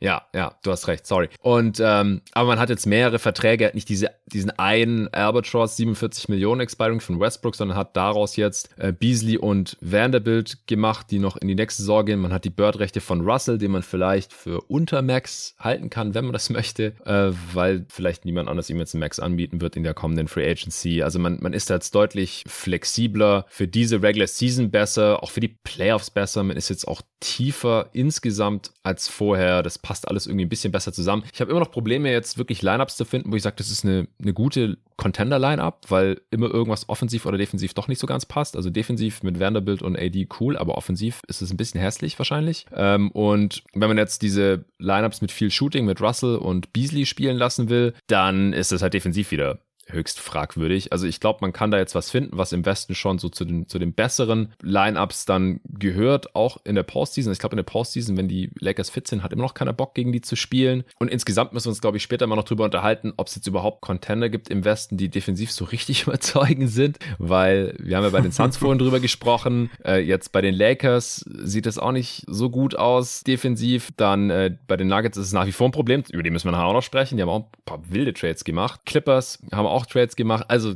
das, das ist alles super spannend. Ich finde, wir sollten noch die anderen Lakers-Steals äh, hier. Ja, kann kann ich vielleicht ganz kurz nochmal, also ja. wie gesagt, ich bin auch Bitte. grundsätzlich ein Freund von dem, was sie gemacht haben. Also ich finde das auch richtig gut für den Preis. Ich hätte nicht gedacht, dass sie es hinbekommen. Mich hat nur eins, also das, das Haar in der Suppe ist für mich, ich hätte an Lakers Stelle Minnesota rausgelassen und hätte Conley, äh, also jetzt Nickel Alexander Walker nehme ich jetzt mal raus, der ist für mich halt einfach nur äh, äh, Capfiller und hätte Conley genommen und hätte nicht äh, Dilo genommen. Ich weiß nicht, was ihr davon haltet, aber ich vertraue auf Conley deutlich mehr wie auf Russell. Ich bin natürlich auch der Conley-Fan, glaube ich, bei uns in der Gruppe. Ja, das glaube ich auch. Du hast Spencer Dinwiddie für ihn abgegeben. genau. der Mock ja, also ich, wie gesagt, ich vertraue traue ihm deutlich mehr, weil so hätten sie eigentlich McLaughlin mitnehmen müssen, dass der in den Playoffs dann quasi für, für Dilo dann äh, spielen kann, weil letztes Jahr haben wir ja gesehen, dass äh, Dilo da teilweise unspielbar war und da habe ich deutlich mehr Vertrauen in Conley. Also ich hätte quasi Minnesota rausgehalten aus der ganzen Geschichte. Ja, also ich sehe den Punkt so ein bisschen. Ich bin halt nicht so ein großer Conley-Fan, aber ich stimme dir, glaube ich, schon zu, dass wahrscheinlich für diese Saison hätte ich wahrscheinlich lieber Conley als D'Angelo Russell, aber die Lakers, die werden halt keinen Titel gewinnen. Und deswegen, glaube ich, macht es halt schon Sinn, dass man zumindest ein bisschen äh, mittelfristig denkt. Und Conley ist halt schon wie alt? 35, 36? 35, ja. Das heißt, da ist bald Feierabend und Russell ist halt noch deutlich jünger, fast zehn Jahre jünger, glaube ich. Ja, und deswegen hätte ich persönlich lieber Russell genommen, auch wenn ich wirklich kein großer D'Angelo Russell-Fan bin. Jetzt, jetzt setze ich aber noch mal einen drauf. Also für mich hat Russell nur einen Vorteil. Und der eine Vorteil ist, dass sie dadurch noch jetzt im Sommer ein bisschen flexibler sind. Weil Russell läuft aus, ja. Ähm, Hachimura können sie ja auslaufen lassen. Beasley und Vanderbilt haben beide eine Teamoption oder ungarantiert, eins von beiden. Ja. So. Das heißt, dort kann man rein theoretisch wenn wirklich der dicke Fisch da ist, alles auslaufen lassen. Genau. Wenn das aber nicht mhm. äh, passiert, sondern wenn man die Leute verlängert, dann finde ich zum Beispiel Conleys Vertrag trotz des Alters viel interessanter, weil er läuft genau 2024 mit LeBron James aus. Wenn, wenn ich jetzt ja, Dilo im Sommer also, verlängere, da dann habe ich die Angst, dass ja, das langfristig ist. Ja, also ich hätte bei Conley wirklich schon Angst ab nächster Saison. Ich verträume auch nicht mehr in den Playoffs. Jonathan hat es auch schon ein paar Mal gesagt. Ich glaube, die Defense von ihm ist einfach auch nicht gut. Klar, er ist irgendwie ja ein besserer Playmaker als Dilo, aber ich glaube, dass Dilo halt ganz gut neben LeBron passt. Da muss er halt nicht so viel Playmaking übernehmen. Dann kann er in erster Linie ein Spot-Up-Shooter sein. Ich habe es gesagt, er trifft gerade wirklich sehr, sehr gut, wenn er das halten kann. Also er wird er nicht halten können, aber wenn er es annähernd halten kann, dann glaube ich, passt das schon und dann bleibe ich dabei, dass ich dann halt lieber einen 26, 27-jährigen D'Angelo Russell habe, als halt so einen ganz alten Mike Conley. Es klingt so ein bisschen optimistisch wie vor dem Trade zu den Golden State Warriors, wo es heißt, hier kann er mal eine kleine Rolle spielen und er dann sofort sich beschwert, ja, dass er nicht mehr so im Pick and Roll Punkt, eingebunden ja. ist. ja. Dann also, tradet ihn LeBron einfach, wenn er sich beschwert. Ja, das geht nicht mehr, bis der Vertrag ausläuft. die, die, das ist vorbei seit zweieinhalb Stunden. ich, ich glaube halt auch, dass man mit D'Lo nicht nur in der Offseason flexibler ist, sondern auch ein bisschen mit den Rotationen, weil der kann sowohl mit LeBron und AD halt starten und ist dann eher ein bisschen mehr Offball unterwegs, ist der bessere Shooter als Conley einfach. Also der, der hat im Januar 46 Prozent seiner Dreier getroffen und in den vier Spielen im Februar bisher 43 Prozent, äh, 68 Prozent für Shooting, im Januar 64 Prozent, im Dezember 65 Prozent. Also der hat einen miesen Start im Oktober, November, die ersten 22 Spiele, die waren, die waren echt nicht gut. Aber ansonsten, also das zieht halt seine Saisonquote noch runter und da steht er trotzdem bei 39 Prozent bei hohem Volumen. Und du kannst ihn halt, wie gesagt, er ist ein ganz solider Fit neben LeBron, da stimme ich äh, Luca zu. Und er kann aber halt auch jetzt Westbrook, der weg ist, hier Six Man of the Year Kandidat Westbrook, kann ja auch seine Rolle übernehmen und halt den Benchmob ein bisschen an anführen dann als Playmaker. Ich, ich glaube einfach, dass D-Law ein bisschen stabiler ist als Conley. Also wenn es mir jetzt auch nur um diese Saison gehen würde, dann hätte ich vielleicht gesagt, okay, da jetzt noch Conley rein statt Westbrook und wenn die Lakers einfach, wenn es ein bisschen besser gelaufen wäre bisher diese Saison, dann hätte ich auch eher das gemacht, so ein All-In-Move für diese Saison. Aber ja, diese Saison, da muss jetzt schon noch einiges zusammenlaufen. Erstmal, dass die solide in die Playoffs kommen und dann äh, können sie da vielleicht noch ein bisschen Neues machen. Aber es ist ja jetzt eigentlich schon ein bisschen zu spät. Das haben wir auch schon in diversen Pods gesagt, ich finde es besser, wenn die Lakers jetzt Moves machen, gerade wenn sie einen First abgeben, die ihnen halt auch über die Saison hinaus noch was bringen. Und das gilt ja für Beasley, das gilt für Vanderbilt und halt auch in gewissem Maße für, für D'Lo. Also ich, ich finde es schwierig zwischen den beiden. Das ist ein interessanter Spielervergleich. Ich finde auch Conley in Minnesota den deutlich besseren Fit. Einfach da im Pick and Roll mit Gobert haben wir einfach schon gesehen, dass es funktioniert und die brauchen einfach da mal einen erwachsenen Spieler auf dem Feld irgendwie, der, der einen Ball in der Hand hat. Da ist es für mich weniger eine Frage, aber jetzt bei den Lakers, finde ich, kann man schon den Case machen, dass D'Lo für diese Saison der etwas passendere Spieler ist und für die Zukunft halt nicht diese Downside hat, die Conde hat, einfach weil er alt ist und man halt die Flexibilität hat finanziell im Sommer. Deswegen, ja, ich finde es eigentlich gut, dass sie Minnesota mit hier reingenommen haben und äh, dass die Lakers Russell bekommen haben. Ja, die Lakers haben noch einen Deal mit Denver gemacht. Den finde ich auch gut. Also die Nuggets haben warum auch immer Thomas Bryant aufgenommen. Noch ein Center, der schlecht verteidigt und in den Playoffs wahrscheinlich nicht spielbar ist, weil er nur Drop verteidigen kann und das macht er nicht gut. Und das kennen wir halt schon in Denver. Und die Lakers haben dafür Davon Reed bekommen. Das ist ein ja, Fringe NBA-Spieler, aber immerhin halt ein Wing, dessen Gehalt nächste Saison nicht garantiert ist. Und drei Second-Round-Picks haben die Lakers hier noch drauf bekommen. Das ist eigentlich ein Top-Deal aus meiner Sicht. Thomas Bryant hatte jetzt, nachdem die für Vanderbilt getradet haben, sowieso eigentlich keine richtige Rolle mehr. Es sei denn, man hätte jetzt ganz gerne halt Offense gehabt von seinem Backup-Big. Das kann Vanderbilt natürlich nicht bringen. Die Lakers haben später auch noch für einen anderen Big dann getradet. Thomas Bryant wollte irgendwie auch weg, nachdem AD ja jetzt zurück war in seiner Abwesenheit. Hat als Starter ja da auch äh, ganz solide funktioniert gehabt. Und das dann aber die Nuggets sagen, hier, den nehmen wir, das, das fand ich schon sehr, sehr seltsam. Äh, Luca, du hast auf Twitter direkt geschrieben, 48 Minuten keine Rim Protection Fall Emoji. also du hältst auch nichts von dem Trade. Ja, also ich find's einfach witzig, weil man hat ja halt wirklich 48 Minuten keine Rim Protection, aber ich will es auch nicht überbewerten, weil Nikola Jokic wird einfach 40 Minuten im Playoff spielen. Klar, wäre cool, wenn du 8 Minuten einfach einen soliden Backup Center hast, der dich vor allem defensiv nicht killt. Ich persönlich hätte mich jetzt nicht für Thomas Bryant entschieden, der dich defensiv killen wird, aber bei ihm sehe ich immerhin die Upside, dass er in diesen acht Minuten, falls er in den Playoffs spielen sollte, offensiv zumindest Nuggets ein bisschen was bringen kann, mhm. damit es dann nicht äh, eine totale Katastrophe wird, sobald Nikola Jokic dann nicht mehr auf dem Feld steht. Er hat ja jetzt auch schon oder immer wieder in seiner Karriere gute Phasen gehabt, offensiv. Das Problem ist halt die Defense. Ich glaube, man kann es in der Regular Season irgendwie ganz gut verkraften, aber ja, ich glaube, es wäre einfach sinnvoller gewesen, sich einen defensiven Center reinzuholen, aber es ist einfach ein Backup-Center, der acht Minuten spielen wird. Für die Lakers, ja, ist es okay, ist ein guter Value auf jeden Fall, drei Seconds für Thomas Bryan zu bekommen. Der hat wirklich den Lakers auch geholfen dieses Jahr, vor allem als AD raus war, war es eine ganz gute Versicherung. Dann, dann, dann lief es offensiv zumindest gar nicht so schlecht, aber ja, es ist für die Lakers ein guter Trade. Für die Nuggets frage ich mich so ein bisschen, ob es da nicht bessere Alternativen gegeben hätte. Ja, also drei Seconds zahlen für die Hoffnung, dass es keine Katastrophe wird, ist einfach ein scheiß Deal in meinen Augen. Also ich, ich verstehe es nicht. Es gibt doch defensiv solide Bigs quasi for free. Äh, was ich jetzt wurde gerade Deadman entlassen oder so, hätte ich auch noch besser gefunden und für den hätte man nichts zahlen müssen, auch wenn Deadman einigermaßen dann zu sein scheint. Ist jetzt so der erste der Name, der mir eingefallen ist. Ja, der ist sehr washed, stimmt ja, schon. Ja, Aber ja. I don't know. Ich hätte, glaube ich, lieber jemanden for free genommen, anstatt hier wieder denselben Fehler zu machen, den man auch die letzten Jahre gemacht hat mit Demarcus mhm. Cousins oder so. Das, das führt aus meiner Sicht einfach nirgendwo hin. Sven, hast du noch Anmerkungen dazu? Also mir hat es auch nicht gut gefallen. Ich glaube, den größten Wert, den er hat, ist jetzt vielleicht Ende der Saison, wenn die Nuggets wirklich mit so einem gewissen Vorsprung da sind und dann den versuchen noch bis in die Playoffs zu verwalten und dann Jokic vielleicht äh, weniger Minuten zu geben, weil der wird in, in den Playoffs ganz viele abreißen müssen. Ich glaube, dafür hat ah, er so einen spannend, gewissen ja. Wert und darüber hinaus aber eigentlich kaum. Und dafür ist es mir mir halt einfach auch zu teuer. Ja. Mhm. Ja, immerhin wird das On-Off im Defensive Rating für Nikola Jokic weiterhin gut aussehen. Äh, die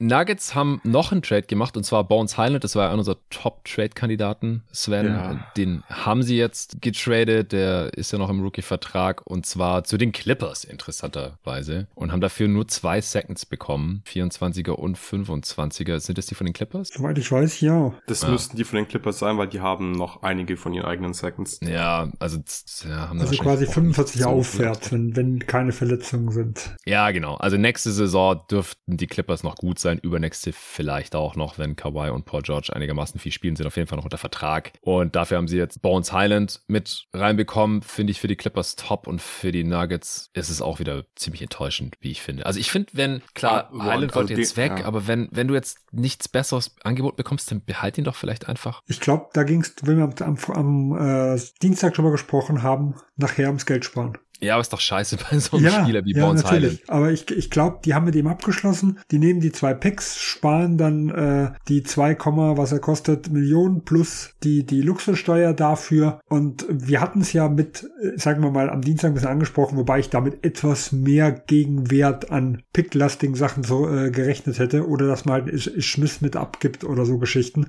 Ja. Äh, aber so war es dann doch weit unter dem, was ich selbst im Worst Case irgendwo erwartet habe. Ja. ja, also die Denver Moves, die die gefallen mir beide nicht. Und das halt für ein Team, das eigentlich Finals-Ambitionen haben sollte. Schließen wir vielleicht noch mit dem dritten Lakers-Trade ab. Hm, darf ich mich noch kurz zu dem Trade äußern? Ja, klar, wenn du noch was hast. Ja, ich finde es ich find's wirklich fast schon ein bisschen peinlich, dass man diesen Move gemacht hat, weil Bones Highland, der wird jetzt nicht darüber entscheiden, ob die Nuggets einen Titel gewinnen oder nicht. Aber es hat trotzdem jemand, der irgendwie ein bisschen Value hat und den einfach so zu verscherbeln für zwei wahrscheinlich schlechte Seconds zum direkten Konkurrenten im Westen dass Need auch noch auf der Point Guard Position, oder die, die, also die hatten Need auf der Point Guard Position, das macht für mich einfach gar keinen Sinn. Und wenn du ein seriöser Contender bist, finde ich, dann machst du solche Moves nicht. Und die Nuggets haben einfach die letzte Jahre immer wieder solche, solche Moves gemacht, wo sie einfach nur Geld sparen wollen. Und das finde ich einfach scheiße, weil die sind einfach verdammt gut. Das, das, ist einfach blöd, dass man dann solche schlechten Moves macht. So, dann behalt ihn doch einfach, bench ihn, lass Ish Smith spielen, aber dafür stärkst du die Clippers einfach nicht. Also also einfach aus dem Grund hätte ich diesen Deal schon nicht gemacht und das ist für mich überhaupt nicht nachvollziehbar, warum man solche Moves macht. Exakt, exakt. Das unterschreibe ich zu 100 Prozent. Äh, wir kommen gleich nochmal zu den Clippers zurück. Die haben nämlich noch einen Trade gemacht. Äh, lass uns die Lakers abschließen. Die haben mhm. noch Patrick Beverly weggetradet und haben dafür Mo Bamba von Orlando Magic zurückbekommen. Mhm. Die haben außerdem ein Second oder mehrere und ja. Cash zu den Orlando Magic geschickt. Ja, also ich habe es vorhin schon angeteasert. Mo Bamba jetzt als potenzieller Stretch Rim Protector noch bei den Lakers. Patrick Beverly, die, die wandelnde Playoff-Garantie. Also jetzt ist es klar, die, die Orlando Magic kommen ins Play-In ja. mit, mit Beverly. Ist ja klar, die Streak äh, bleibt äh, am Leben. Der kommt da jetzt rein und macht erstmal Alarm und pusht alle und peitscht sie an. Nee, ich weiß nicht so genau, was ich von dem Deal halten soll. Also klar, Mo Bamba in, in Orlando mittlerweile eigentlich überflüssig und die Lakers haben wahrscheinlich noch einen Big gebraucht hinter Vanderbilt und AD und wie gesagt, der Thomas Bryant Trade, der hat sich angeboten, nachdem der weg wollte und man da drei Seconds von den Nuggets bekommen hat. Mo Bamba weiß ich aber halt nicht, ob's ein Winning Basketball Player ist. Es gibt ja Gründe, wieso er im Sommer jetzt nicht die tollen Angebote bekommen hatte in der Free Agency, wieso die Orlando Magic ihn jetzt hier abgegeben haben. Er enttäuscht im Prinzip gemessen an seiner Draft-Position, ist äh, einfach kein solider Defender und offensiv auch ziemlich äh, inkonstant. Klar, wird den Lakers jetzt nicht großartig wehtun, weil den Playoffs wird er wahrscheinlich einfach nicht spielen, solange AD und Vanderbilt fit sind, wenn die Lakers überhaupt hinkommen, nach wie vor, klar. Und ich, ich hätte eigentlich eher Patrick Beverly behalten, als Team das in die Playoffs möchte. Oder seht ihr das anders? Und dann Nein, geschaut, das, dass günstig ein Big bekommen hätte. Ja, ich sehe das absolut genauso wie du. Du hast gerade eben gesagt, du glaubst nicht, dass Mobamba in den Playoffs dann spielen wird, dass er den Lakers nicht wehtun wird. Und äh, da stimme ich dir einfach zu. Ich glaube nicht, dass er spielen wird in den Playoffs. Und das ist das Problem, weil ich glaube, dass Pat Beverly halt durchaus dir ein paar Minuten in den Playoffs geben kann, kann ein bisschen Stress machen, On-Ball. Und allein aus diesem Grund hätte ich lieber Patrick Beverly behalten. Und klar, jetzt hat man Schröder, Russell, man hat Beasley geholt. Das heißt, da sind schon einige Minuten vergeben auf den Guard-Positionen. Ja. Aber Mobamba wird wahrscheinlich oder wird hoffentlich eh nicht viel spielen. Deswegen kann ich es nicht nachvollziehen, warum man dann Pat Beverly abgibt. Ich könnte mir vielleicht vorstellen, dass da die Team-Chemistry nicht so geil war, dass vielleicht LeBron und AD nicht mehr so viel Bock auf Beverly hatten, dass man ihn einfach aus dem Lockerroom raus haben wollte. Der ist ja schon ja, das, sehr, sehr ähm, extrovertierter hm. Spieler. Ja, aber sportlich kann ich es mir auch nicht erklären. Und ganz ehrlich, Mo Bamba in der Theorie, ja, hört sich irgendwie schon spannend an. Ein Rim Protector, der ein bisschen werfen kann, aber ja, er hat nicht mal die Rotation der Magic geknackt dieses Jahr. Von daher bezweifle ich, dass der einen positiven sportlichen Impact bei den Lakers haben wird. Ja, ich gehe jetzt mal gleich über sportlich hinaus. Also wie gesagt, bei, bei allem, was du sagst, stimme ich dir hundertprozentig zu. Für mich wäre halt Mo Bamba ein interessanter Spieler bei einem Team, was eh so ein bisschen im Tanking-Modus ist, wo du einfach nochmal mhm. ausprobieren mhm. kannst, dann ja. vielleicht Minuten. Bei den Lakers ja, sehe ich nicht. genau, so wie ich es probiert hatte. ja. ähm, wenn ich jetzt wirklich äh, der, der Meinung gewesen wäre, dass Beverly bei den Guards nicht mehr passt, dann hätte ich zum Beispiel eher nach einem, äh, nach einem Noel in Detroit gefragt. Die hätten das vielleicht auch für einen Second gemacht. Beide mhm. sind ja auslaufend. Ja. Den einzigen Vorteil, den ich in Bamba sehe, ist die Vertragskonstellation. Das heißt, wenn die Lakers jetzt im Sommer als äh, über dem Cap-Team agieren, hat er nächstes Jahr einen ungarantierten Vertrag. Während man mhm. bei Beverly zum Beispiel, wenn man dann irgendwas mit Assets oben drauf machen will, ähm, müsste man in seinen Trade machen, was immer äh, zu, zu gewissen Schwierigkeiten führt, je nachdem, ein Team ist dann Hardcap und so Dinge. Das heißt, wenn ich im Sommer vielleicht seinen Vertrag traden möchte, dann finde ich den interessanter wie den von Beverly. Aber das ist eigentlich der einzige Vorteil und der hat wirklich nichts mit dem Sportlichen zu tun, den ich an Mo Bambas Vertrag sehe im Vergleich zu Patrick Beverlys. Ja, ja interessanter ja. Aspekt. So könnte man es rechtfertigen Aber, oder halt mit den Off-Court-Sachen. Ja. ja, also sportlich ist es einfach überhaupt nicht nachvollziehbar und vor allem auch nicht konsequent nach dem Win-Now-Trade für Russell ja. und für Beasley und Vanderbilt, weil ich halte es wirklich nicht für ausgeschlossen, dass Dilo halt wieder eine Serie spielt, wo man sich denkt, ah, ich glaube, wir brauchen einen anderen Point Guard. Das war letztes Jahr der Fall. Da hat McLaughlin plötzlich Spiele geclosed und Beverly kannst du halt schon ein bisschen vertrauen. Also deswegen denke ich, sind die Lakers eigentlich nicht in der Position, um hier Playoff-Spieler einfach zu, ja, verschenken, mehr oder weniger. Ja, es ist halt ein Spieler, den man, wo man weiß, dass er Teil von der Playoff-Rotation sein kann. Genau, ja. Sei es jetzt als Starter mit eher 30 Minuten, das ist dann wahrscheinlich schon ein bisschen overstretching, aber mhm. zumindest mal von der Bank irgendwie noch. Also mir ist schon auch aufgefallen, als ich äh, heute Mittag mal die äh, 2K-Roster direkt aktualisiert habe, dass die Lakers jetzt verdammt viele Guards haben und die eigentlich gar nicht mehr alle wirklich spielen können. Du hast ja schon äh, gerade die genannt, die reingekommen sind mit Russell und, und Beasley, wie wir uns vorher unterhalten haben. Schröder hatte bisher eine relativ große Rolle. Klar, Westbrook ist jetzt weg, seine 30 Minuten, äh, können direkt im Prinzip auf D'Angelo Russell übertragen werden, aber Beasleys Minuten müssen ja auch irgendwo herkommen. Lonnie Walker spielt eigentlich auch eine ganz solide Saison und äh, wird halt auch schon wieder Free Agent und äh, ist bei Klatsch unter Vertrag und so. Ich glaube, den kann man jetzt nicht aus der Rotation rausfallen lassen und dann Austin Reeves ist bisher so vielleicht der beste Spieler von denen gewesen, die schon da waren. Der muss auch noch irgendwo spielen und ja, auf den großen Positionen ist es ja jetzt auch ein bisschen enger geworden. Man hat ja auch für Hachimura wenigstens ein bisschen was abgegeben. Der braucht auch noch ein paar Minuten. LeBron und AD spielen natürlich Minuten, weil es die besten Spieler sind. Und äh, Vanderbilt sollte natürlich auch noch irgendwie spielen. Also die Lakers sind jetzt tief und dass sie jetzt irgendwie ein Guard abgeben, kann ich schon nachvollziehen. Aber dass es jetzt halt Beverly geworden ist, wie gesagt, das kann man sportlich nicht so ganz erklären. Aber ansonsten können wir jetzt, glaube ich, hier schon mal ein Fazit äh, bei den äh, Lakers aussprechen. Mhm. Unterm Strich war das eine ziemlich solide Deadline, also eine überraschend gute Deadline von Rob Pelinka. Also ich finde sie nicht perfekt aus den gerade genannten Gründen. Gerade der letzte Deal finde ich einfach nicht so ganz nachvollziehbar, aber wie gesagt, da haben wir halt auch nicht hundertprozentigen Einblick, ob da jetzt die finanzielle Flexibilität im Vordergrund stand oder ob halt wirklich LeBron und Eddie vielleicht keinen Bock mehr auf Beverly hatten, who knows. Aber ansonsten der Deal mit den Jazz und Wolves war top. Da sind sie aus, als Sieger aus dem Deal gegangen, meiner Meinung nach. Top Value. Ja, es war jetzt halt kein Star auf dem Markt oder sowas. Auch Bogdanovic hätte ich jetzt auch nicht unbedingt besser gefunden. Also ich hätte jetzt lieber diese drei Spieler genommen als nur Bogdanovic für. Bogdanovic wäre auch plus X gewesen. Also wie gesagt, eventuell Alec ja, Burks oder es hätte ja irgendwas ja, ja. noch mit drauf gemusst. Hast du recht. Trotzdem, den Deal fand ich geil. Bryant fand ich einen soliden Move. Äh, Nuggets ein bisschen abgezogen. Und ja, der Beverly Bumper Trade, der reißt jetzt natürlich auch nicht alles runter. Ja, aber es ist, ist ja schon makaber, wie sie quasi versucht haben, den Schritt zurückzugehen, den sie damals mit Westbrook versaubeutelt haben. Weil jetzt sieht das mm. Team schon ein bisschen ähnlicher aus, wenn auch nicht ganz so qualitativ hochwertig wie vor dem Westbrook Westbrook-Deal. Ja, leider zwei Saisons absolut versaut und verschenkt. Mit noch einem sehr starken LeBron durch diesen Westbrook-Deal. Aber diese Ära ist jetzt zu Ende. Und es hat zwei Picks gekostet. Damals einen noch zusätzlich, um Westbrook zu bekommen und jetzt einen, um wieder loszuwerden. Und damals haben sie auch den 22. oder sowas, den sie davor kurz gepickt hatten, hatten sie auch weitergegeben noch. Ja tough. Okay, wo wollen wir denn weitermachen? Wir haben die Clippers schon angeschnitten. Sollen wir da mal weitermachen? Können ja, wir machen. Gerne. Die haben ja einiges getan. Ja, vielleicht mhm. ganz kurz. Mason Plumley ist tatsächlich ein LA Clipper geworden.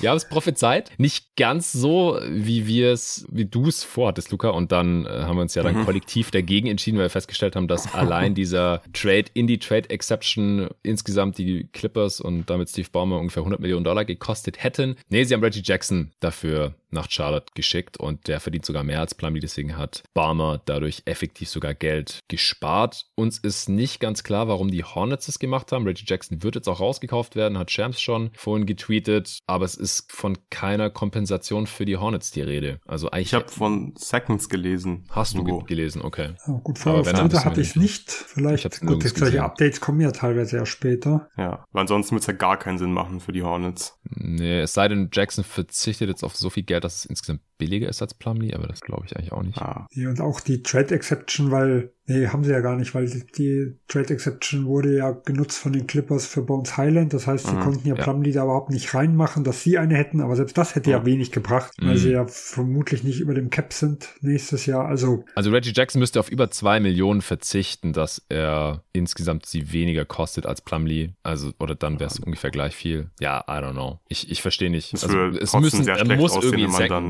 mindestens zu den Hornets gegangen sein. Ja, oder halt Cash. Mhm. Ja, klar. Also das ist das, was ich mir noch vorstellen kann, dass, dass die vielleicht alles, was der Buyout kostet, noch an Cash dazugelegt haben, weil das ist ja für jemanden wie, wie Jordan, glaube ich, dann nicht ganz uninteressant. Also da haben wir auch bei den Bulls gesehen, die haben ja teilweise auch die Zweitrunden-Picks verscherbelt. Der eine oder andere nimmt die Millionen vielleicht gern mit. Also das könnte ich mir als einziges sonst noch vorstellen. Mm, ja, das ist durchaus möglich. Ja. Das wird ja kaum gemeldet. Ja, ja äh, was haltet ihr von Plumlee bei den Clippers? Luca, das war deine Idee? Ja. es ist solide. Also sie, sie, sie, ja, sie brauchen nicht unbedingt ein Backup-Center. Ich glaube, in den Playoffs werden wir wahrscheinlich dann eher wieder die Lineup sehen, wo sie sehr viel äh, Small Ball spielen, wo sie wahrscheinlich mit Subat starten und er dann einfach der einzige Center in der Rotation ist. Aber man hat einfach eine Versicherung dafür, dass wenn Subat verletzt ist, dann kannst du einfach Plumlee ein paar Minuten geben und ja, der wird jetzt keinen riesen Impact haben in den Playoffs. Aber es ist ein solider Trade, weil man einfach ja fast nichts dafür abgegeben hat. Ich finde es auch gut, dass man jetzt gesagt hat, hey, Reddy Jackson und John Wall, das hat mit euch überhaupt nicht funktioniert und wir mhm. ziehen komplett die Reißleine. Ihr müsst beide gehen. Sie haben sich Bones rein reingeholt, der sehr billig war. Von daher passen diese Moves insgesamt einfach sehr gut zusammen und ja, gefällt mir aus Sicht der Clippers.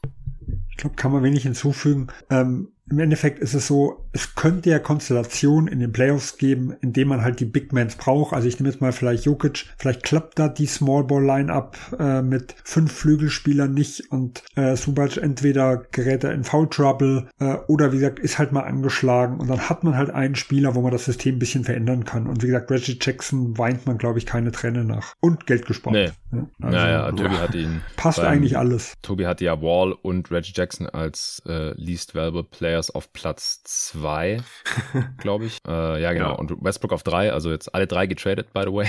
Nur Kevin Porter Jr., seine Nummer eins, ist noch da. Mein Least Valuable Player war Jay Crowder, wurde auch getradet. Also ja, ist anscheinend kein, kein gutes Omen gewesen, beziehungsweise vielleicht ein gutes Omen für die Franchise dann, aber halt nicht für den jeweiligen Spieler, wenn er bei dem Team bleiben wollte.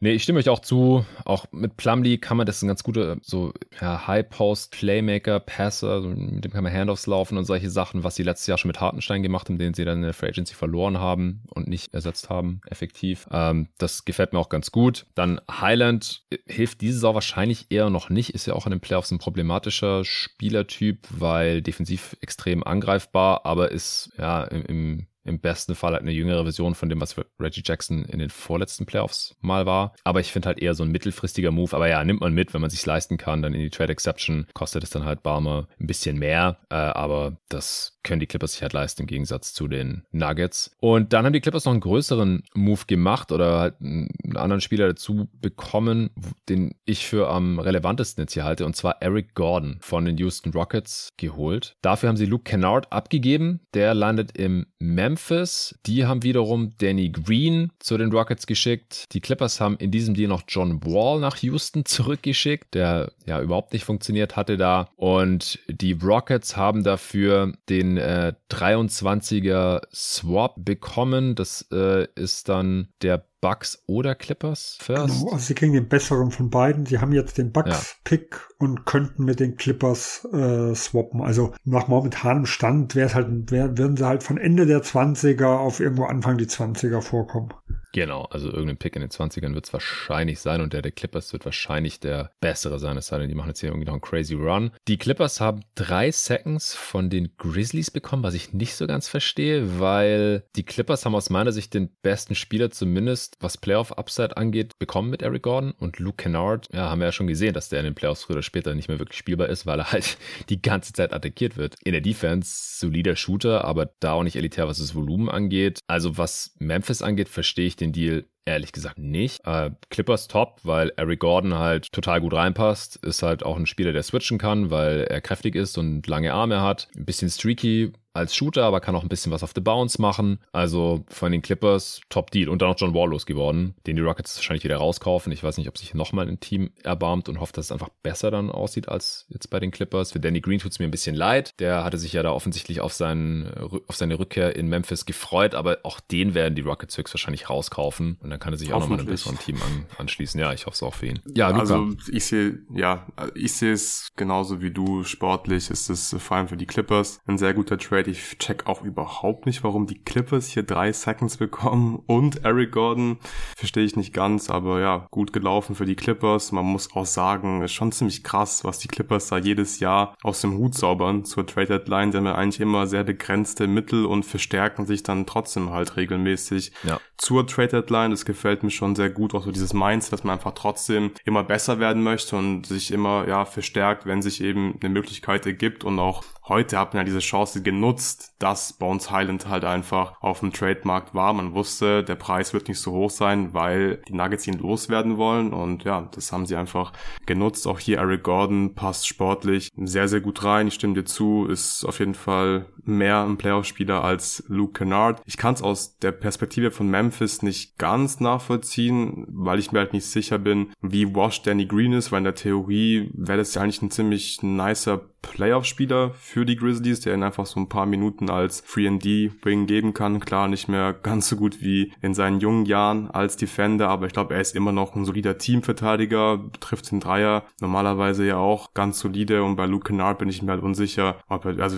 wie viel er spielen kann in, in den Playoffs halt. Klar, er ist ein sehr guter Shooter, die Quoten sind krass, eigentlich jedes Jahr über 40 Prozent bei mindestens neun Dreiern pro 100 Possessions. Er ist halt jünger, also wahrscheinlich ist es irgendwie auch nachvollziehbar aus der Sicht von Memphis. Aber ja, ich glaube, die Clippers sind hier ganz klar der Gewinner von diesem Trade. Ja, also ich finde den Clippers Deal auch am besten. Ich glaube, das Interessanteste ist, dass halt Eric Gordon mehrere Positionen verteidigen kann. Das ist ja, ja, so bei diesen, sag ich mal, Lineups, die die Clippers gehen, wo eigentlich jeder verschiedene Positionen verteidigen kann, finde ich sehr interessant. Ähm, ich versuche es auch mal immer aus Memphis Sicht nochmal zu verstehen. Ich glaube, das Shooting ist schon ein Problem in Memphis und da ist halt Kanada wirklich äh, gut. Und ähm, äh, die, ich sag mal, er tut nicht allzu weh, ihn jetzt zu holen, weil im nächsten mhm. Jahr ist er quasi auslaufend. Danach hat ja. er nämlich eine Teamoption.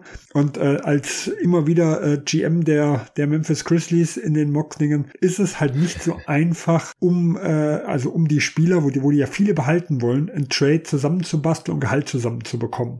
Und das kann äh, jetzt im Sommer oder auch nächste Deadline auch wieder relativ interessant sein, einen 15 Millionen auslaufenden Vertrag zu haben, wenn er jetzt wirklich nicht passen sollte. Äh, interessanter, wie das vielleicht ein Danny Green ausläuft und sie ihn dann äh, eventuell nicht verlängern. Also ob ich jetzt dafür drei Seconds zahlen würde, weiß ich nicht. Aber ich kann so dieses, diese Grundgedanken schon verstehen. Ich finde das nicht komplett falsch, aber mir ist es halt ein bisschen zu teuer. Ja, ja, mir auch. Also ich glaube, es deutet halt einiges darauf hin, dass Danny Green leider washed ist. Er kam jetzt sehr schnell von seiner Verletzung zurück. Das war positiv. Er hat jetzt drei Spiele gemacht. Muss zugeben, dass ich nichts von seinen 43 Minuten insgesamt gesehen habe. Er hat da drei von elf aus dem Feld geschossen jetzt insgesamt, aber drei von acht von Downtown. Das sieht ganz gut aus, aber keinen seiner drei Dreier dann eben. Neun Punkte insgesamt, äh, aber auch drei Turnovers, sechs Fouls. Also ja, es ist natürlich super small sample size jetzt hier, aber ich denke, die Grizzlies haben sich jetzt angeschaut, haben gedacht, hey, Kennard können wir immerhin in der Regular Season jetzt noch spielen lassen und dann vielleicht Matchup abhängig auch ein paar Minuten in den Playoffs und dann nächstes Jahr haben wir immerhin halt noch diesen Salary Slot. Ja, okay, aber ein geiler Move war es jetzt nicht für Memphis. Man hätte sich viel mehr erhofft da. Ja, genau. Also wenn, wenn halt die Upside, oder wenn die Hoffnung vielleicht war für OG zu traden oder sowas, dann war das jetzt eine bisschen enttäuschende Deadline von Memphis, denn sonst haben die auch nichts gemacht. Die Clippers hätten wir damit jetzt auch durch. Solide Deadline, oder? Also Plumlee bekommen, äh, Eric Gordon und Bones Highland, äh, ohne insgesamt mehr Tax auch zu zahlen. Also das hat sich ausgeglichen mhm. hier mit den Moves. Das ist doch eigentlich stark. Also man hat jetzt auch nichts abgegeben. Also Wall und Jackson abgegeben, die konnten wir eh nicht brauchen. Kennard war in Playoffs nicht so wirklich spielbar. Also ja, ist auf jeden Fall ein Kandidat für die Gewinner dieser Deadline, die wir ganz am Ende auch noch kurz besprechen. Auf jeden Fall. Also für die Mittel und ohne den 28er Pick oder irgendeinen, irgendeinen späteren Swap anzufassen, ähm, fast optimal gelaufen. Ja. Und nicht für Kyrie getradet. ja, zum Glück.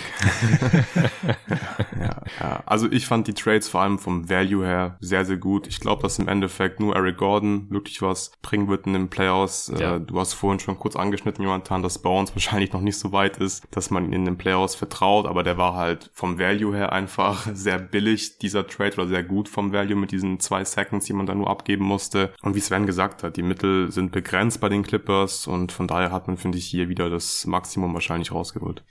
Wart mal ab. Im nächsten Jahr wird dann Bones Highland mit irgendeinem der anderen Verträge verschifft für wieder ja. ein bisschen was Besseres. ja, ja, ja, Da ist der dann so dieses kleine Asset, was er halt sonst mit den Zweitrunden-Picks dann immer nutzen. Ja, Okay, ähm, wir haben jetzt gerade schon Houston angeschnitten, die hier im Prinzip diesen Late First äh, aufgenommen haben in der kommenden Draft und halt die Gehälter von Green und Wall, die sie dann sehr wahrscheinlich rauskaufen werden, dann Eric Gordon eben abgegeben. Finde ich auch solides Business eigentlich. Und die haben auch noch einen Deal mit den Atlanta Hawks gemacht. Garrison Matthews dorthin geschickt, genauso Bruno Fernando. Und dafür haben sie Justin Holiday und Frank Kaminski aufgenommen, die sie jetzt auch nicht wirklich gebrauchen können. Vielleicht entlassen sie die auch direkt und dann noch zwei Seconds bekommen. Mhm. Finde ich auch einen soliden Deal unterm Strich. Also zwei Seconds. Ja.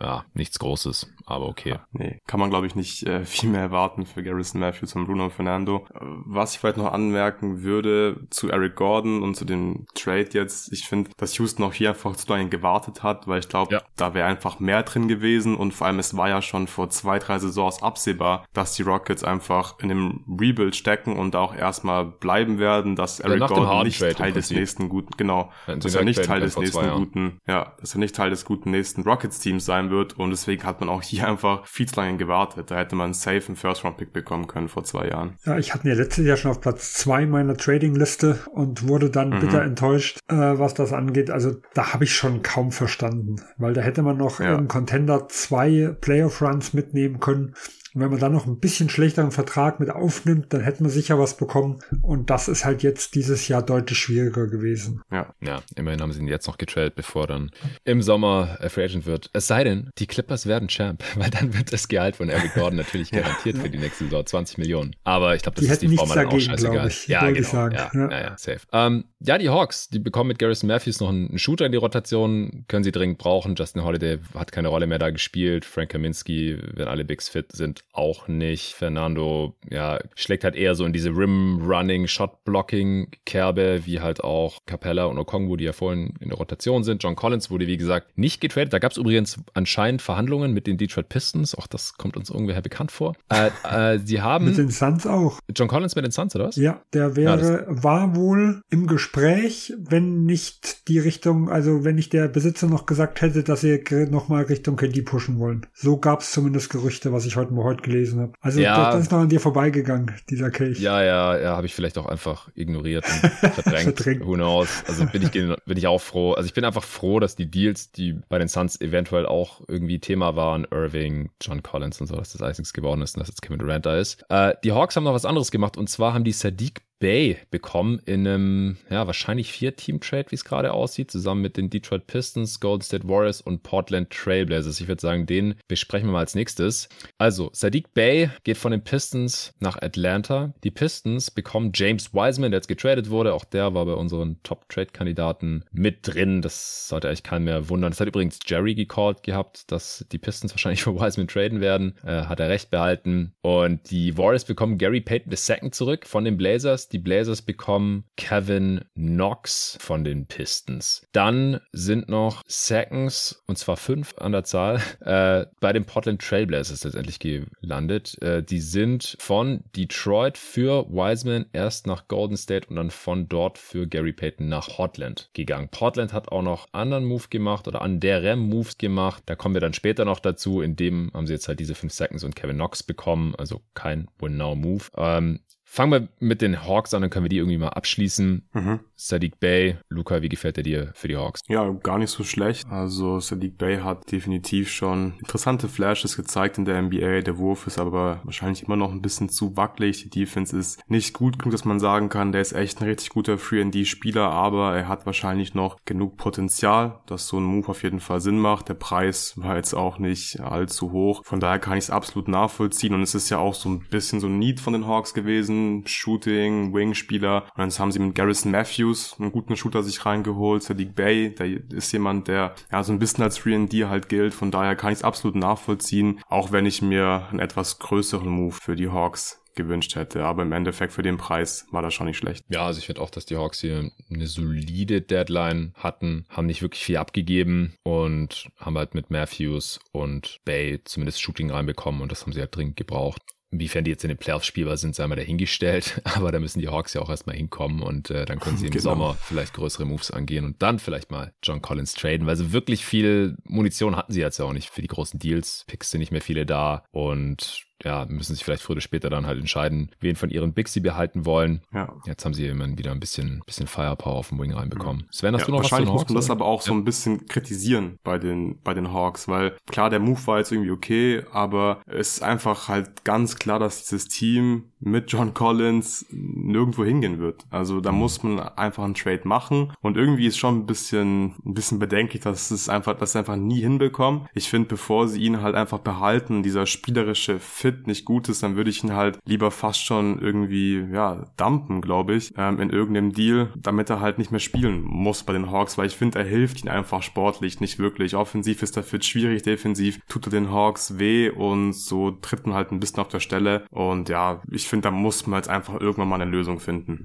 Ja, ich glaube auch, der Schwachpunkt ist das, was sie nicht geschafft haben, ja. nicht das, was sie geschafft haben. Also ich glaube auch, mit, mit Bay macht man nichts falsch. Er ist halt schon ein bisschen die Unkonstanz in Person, also er hat ja Phasen, da kann man froh sein, wenn er zweistellig punktet. Äh, und dann hat er aber auch mal wieder Phasen, wo er 20 aufwärts regelmäßig macht. macht. Ja, also, ähm, aber gut, in einem Detroit-Team, das muss man natürlich auch sagen, die, äh, die, die gerade offensiv, wo da halt einfach nicht viel drumrum ist. Äh, und jetzt ist er mal in einem ganz anderen ein Konstrukt und das auszuprobieren, finde ich, finde ich gut. Äh, Flügel sind schwierig zu bekommen. Er kann ja so ein, so ein äh, sagen wir, beide Forward-Positionen irgendwo ein bisschen spielen. Ein Hunter ist ja auch immer wieder mal angeschlagen. Also mit, mit mhm. Bay habe ich keine Probleme, aber wie gesagt, dass die Collins-Situation und eventuell kann man auch über Capella reden, aber der war ja nie in Gerüchten, aber äh, sie haben eigentlich noch andere Baustellen, die eigentlich überhaupt noch nicht gelöst sind und das ist vielleicht eher die enttäuschende Seite der Hawks. Ja, wie gesagt, ich glaube, die müssen da im, im, Sommer die größeren Probleme eventuell angehen, jetzt auch nach dem Umbruch im Front Office äh, und dass, dass da jetzt einfach zu dieser Deadline nicht wirklich viel mehr drin war und jetzt äh, müssen sie halt mit dem arbeiten, was da ist. Also ja, Stichwort Übergangssaison wahrscheinlich. Ja, die anderen Parteien im Deal, ja, handeln wir vielleicht die Pistons ab, weil die haben sonst nichts gemacht. Das geht dann relativ schnell. Die haben jetzt hier mal wieder ehemaligen Second Pick der Draft, ein Big, der ja, bisher nicht so wirklich viel Gutes gezeigt hat in der Liga. Also die Draft-Position einfach nicht gerecht wird. Die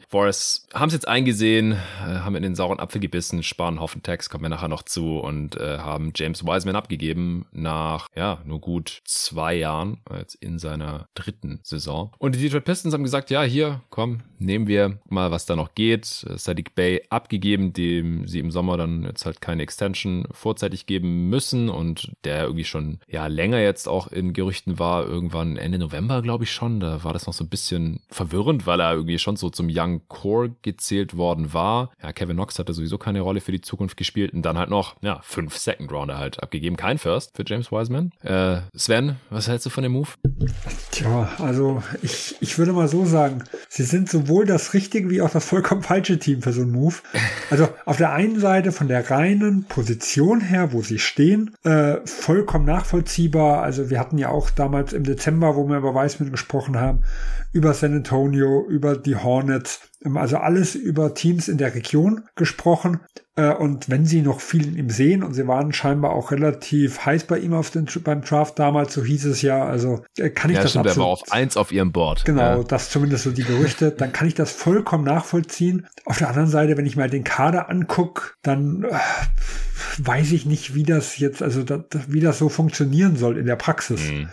Weil äh, da, da ist ja mit dem, mit dem Duran, also jemand, der quasi äh, schon gewisse Ähnlichkeiten hat, der aber jetzt ja mal viel explosiver ist, aber der, die kann man nicht nebeneinander spielen lassen. Dann nee. haben sie jetzt den Backlay langfristig verlängert im Sommer. Äh, ja. Äh, gut, Noel spielt noch keine Rolle. Dann haben sie äh, Lukas Liebling Stewart, noch mit ja, irgendwo dabei. Wollte gerade sagen. Und, und Spacing drumrum ist immer so ein Problem. Und wie gesagt, in, in Bay passte eigentlich von der reinen Position her zu dem, was dabei ist, viel besser wie in Wiseman. Mhm.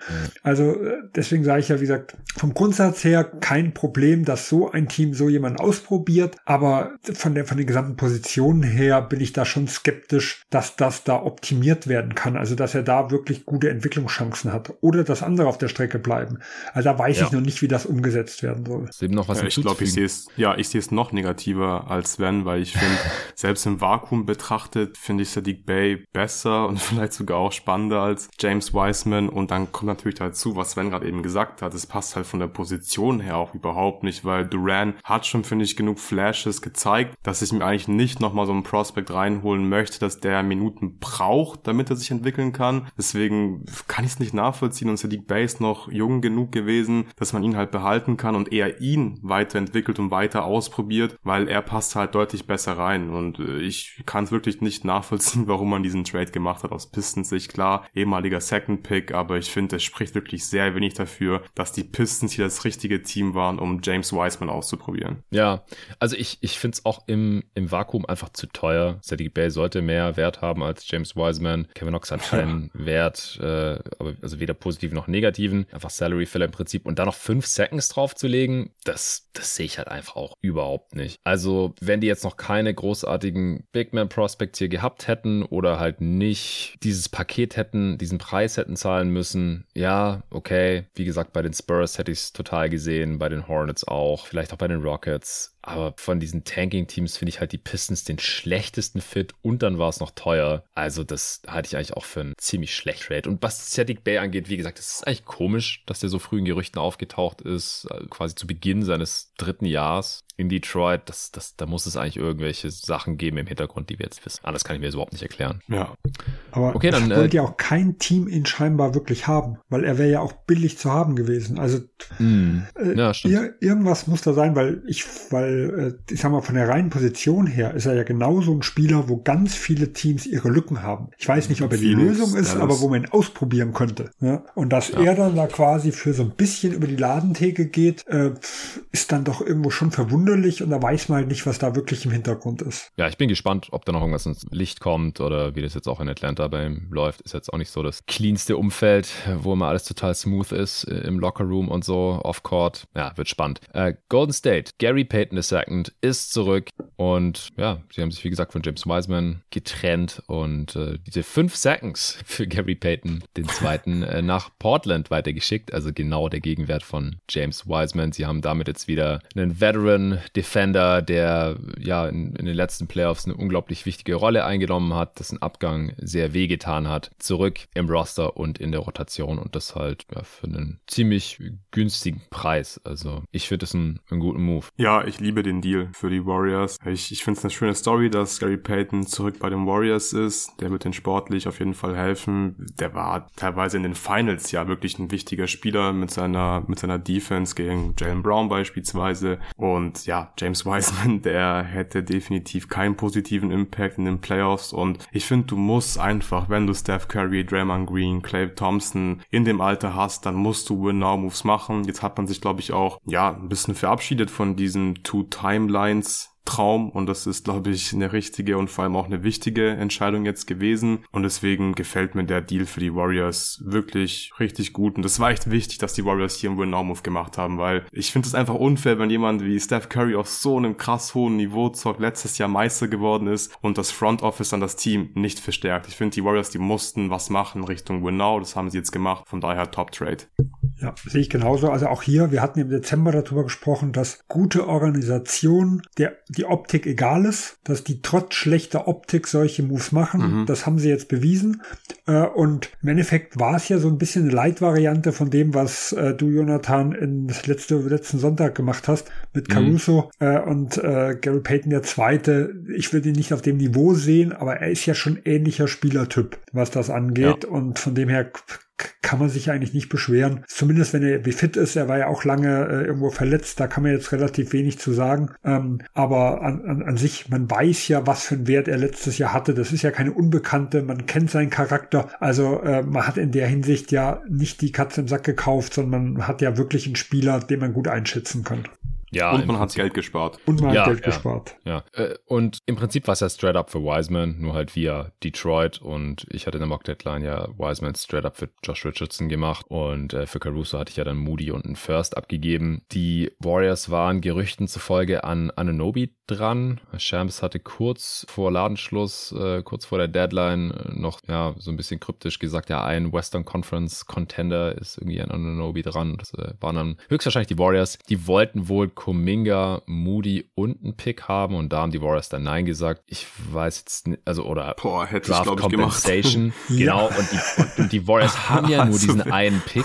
Hätte ich sofort gemacht. Hätte ich sofort oh, gemacht Mann. anstelle der Warriors, wenn es stimmt. Ja, also Kuminga, Moody und der 28er Pick muss ja dann sein. Hätte ich auf jeden Fall sofort gemacht, weil klar, du hast dann nicht mehr eine ganz neue Timeline, aber ja, mit Wiseman ist ja eh schon ein großer Teil davon weg, der ehemalige Second Pick. Ja, kannst du auch noch Moody und Kuminga wegschicken die bisher ja auch nicht so ganz die Erwartungen erfüllen oder die Draftposition rechtfertigen, zumindest jetzt bisher. Und äh, dann halt noch diesen Pick für Anunobi, der halt ein bisschen älter ist, aber er halt auch noch jung genug, dass du halt sagen kannst, okay, äh, wenn Clay mal zu alt ist oder Draymond weg oder so, dann, dann kann der ja trotzdem bei den Warriors bleiben. Und das wäre halt defensiv auch richtig krass gewesen mit ihm und Draymond und Wiggins dann da. Also, wenn das gestimmt hätte, dann hätte es auf jeden Fall durchziehen sollen, wenn das, wenn das der Preis war von Ujiri für, für einen Anunobi. Ich weiß nicht, ob es stimmt. Äh, letztendlich haben sie jetzt halt noch Kuminga und Moody von der, von der anderen Timeline und sind irgendwie so ein bisschen dazwischen. Aber dass sie jetzt halt wenigstens einen Win-Now-Move gemacht haben, das wundert mich auch überhaupt nicht und heißt ich auf jeden Fall auch gut. Also ich genauso wie du, Luca. Und sie haben halt auch noch Geld gespart. Wie ihr gerade schon gesagt habt, sie sind, ja. sie haben 60 Millionen Luxury Tax gespart. Äh, es sind, sind ja, ja nach dem Paid nicht mehr so viel. Ich glaube, ich habe es irgendwo gelesen, was waren es jetzt? Sieben dieses Jahr und 30 nächstes Jahr oder sowas. Okay, dann sind es nur 37. Also gut, im nächsten Jahr kann man es ja eh noch nicht genau vorhersagen. Also das ja. ist, weil man weiß ja nicht, was sie alles machen. Ja. Aber das hat, glaube ich, Bobby Marks irgendwo nochmal getwittert. Sie waren zwischendurch bei paar 70 Millionen und dann kam aber ja wieder Peyton rein. Und der hat ja einen Großteil der Ersparnis dann wieder aufgefressen, weil der kostet ja, jetzt muss ich mal gucken. Also Wiseman war, ist ja bei 9,6 und Peyton hat ja, ja auch 8 Peyton Millionen 8, oder sowas. Genau, ja, 8, also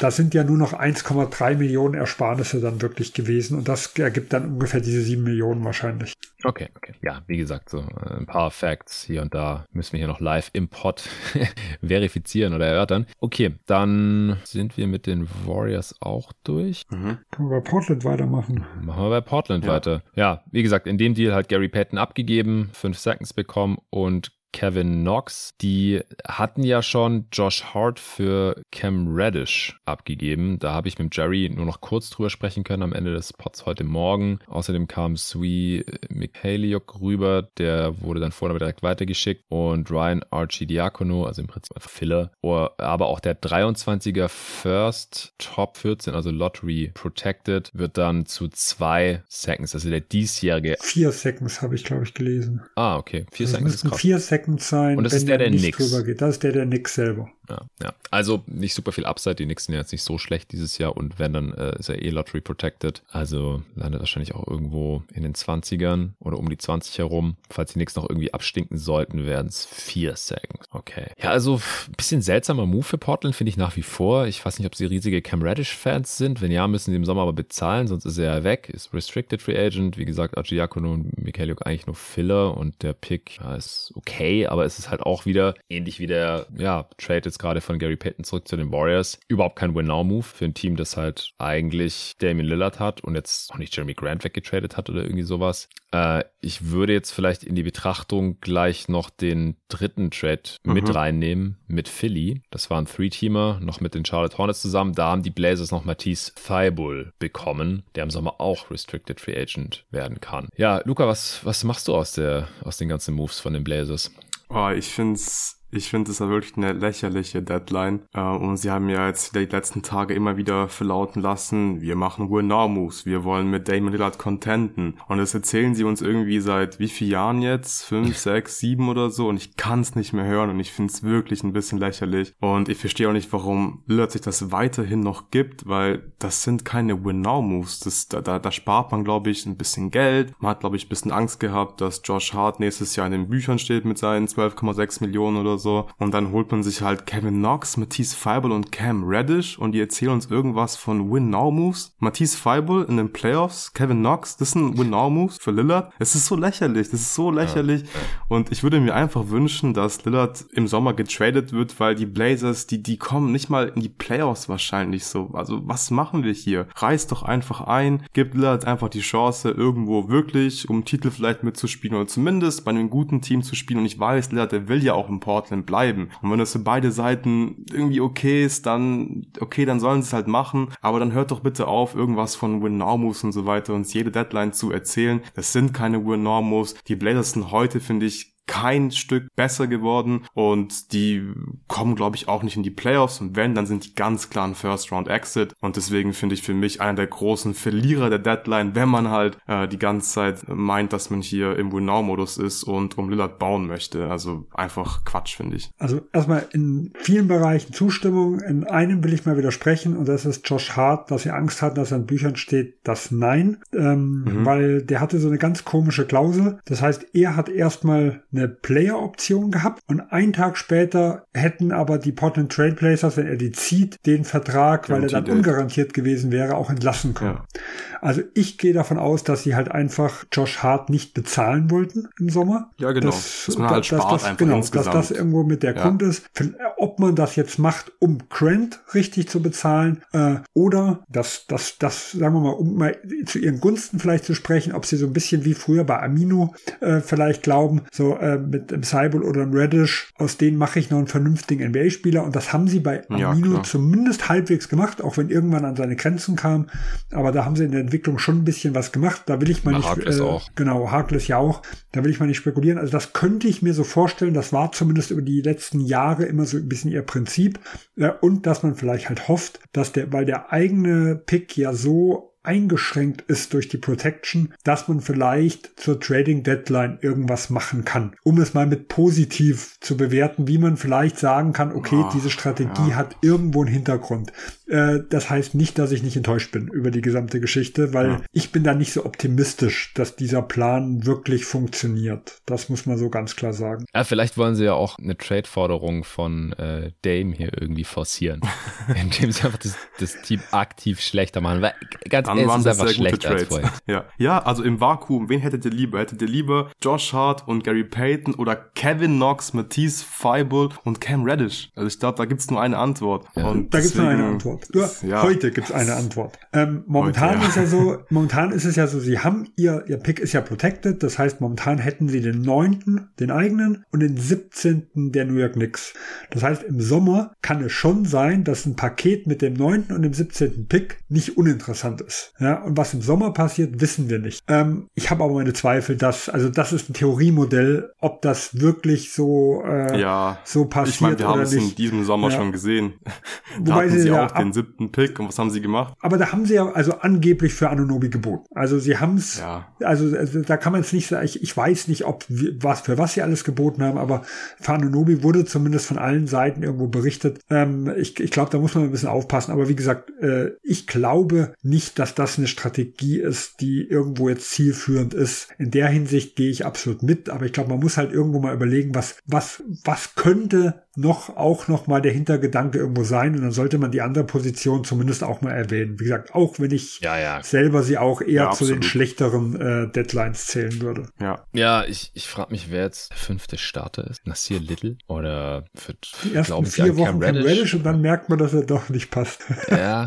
das hat man in New York ja schon so erlebt. Ja, ja ich meine, Matisse Thibault ist zumindest mal, was das Spacing angeht, kein Downgrade gegenüber Gary Payton und Josh Hart, aber halt, ja, insgesamt als, als Spieler halt schon. Es ist es ist schwierig auf jeden Fall in, in Portland. Es, es gab ja dann auch schon mal vorsichtshalber die Meldung, dass Damon Lillard nicht äh, angeboten wird oder also, dass niemand anrufen braucht. Er, er steht halt nicht zur Verfügung per Trade. Aber eigentlich, ja, deutet es eher in die Richtung, weil Win-Now-Moves waren das jetzt halt auch nicht. So richtige Rebuilding-Moves aber auch nicht. Man könnte jetzt vielleicht auch irgendwie noch den Case machen. Ja gut, Matisse Thibault ist halt deutlich jünger als Gary Payton und ja, gehen wenigstens irgendwie so annähernd in dieselbe Richtung. So wurde ja dann auch irgendwie so auf Twitter Twitter begründet, ja, die Blazers haben gesagt, sie wollen sich defensiv verbessern, deswegen haben sie jetzt für Thibault getradet. Ja gut, aber sie haben ja gleichzeitig auch Josh Hart und Gary Payton abgegeben. Also das, das hat irgendwie weder Hand noch Fuß so richtig, auch meiner Meinung nach. Äh, ich bin gespannt, wie es da im Sommer weitergeht und ob sich Dame das jetzt wirklich noch seine restliche Karriere angeht, aber ja, kann man ja auch schon mal für die, für die Verlierer der Deadline, glaube ich, markieren. Ja, wir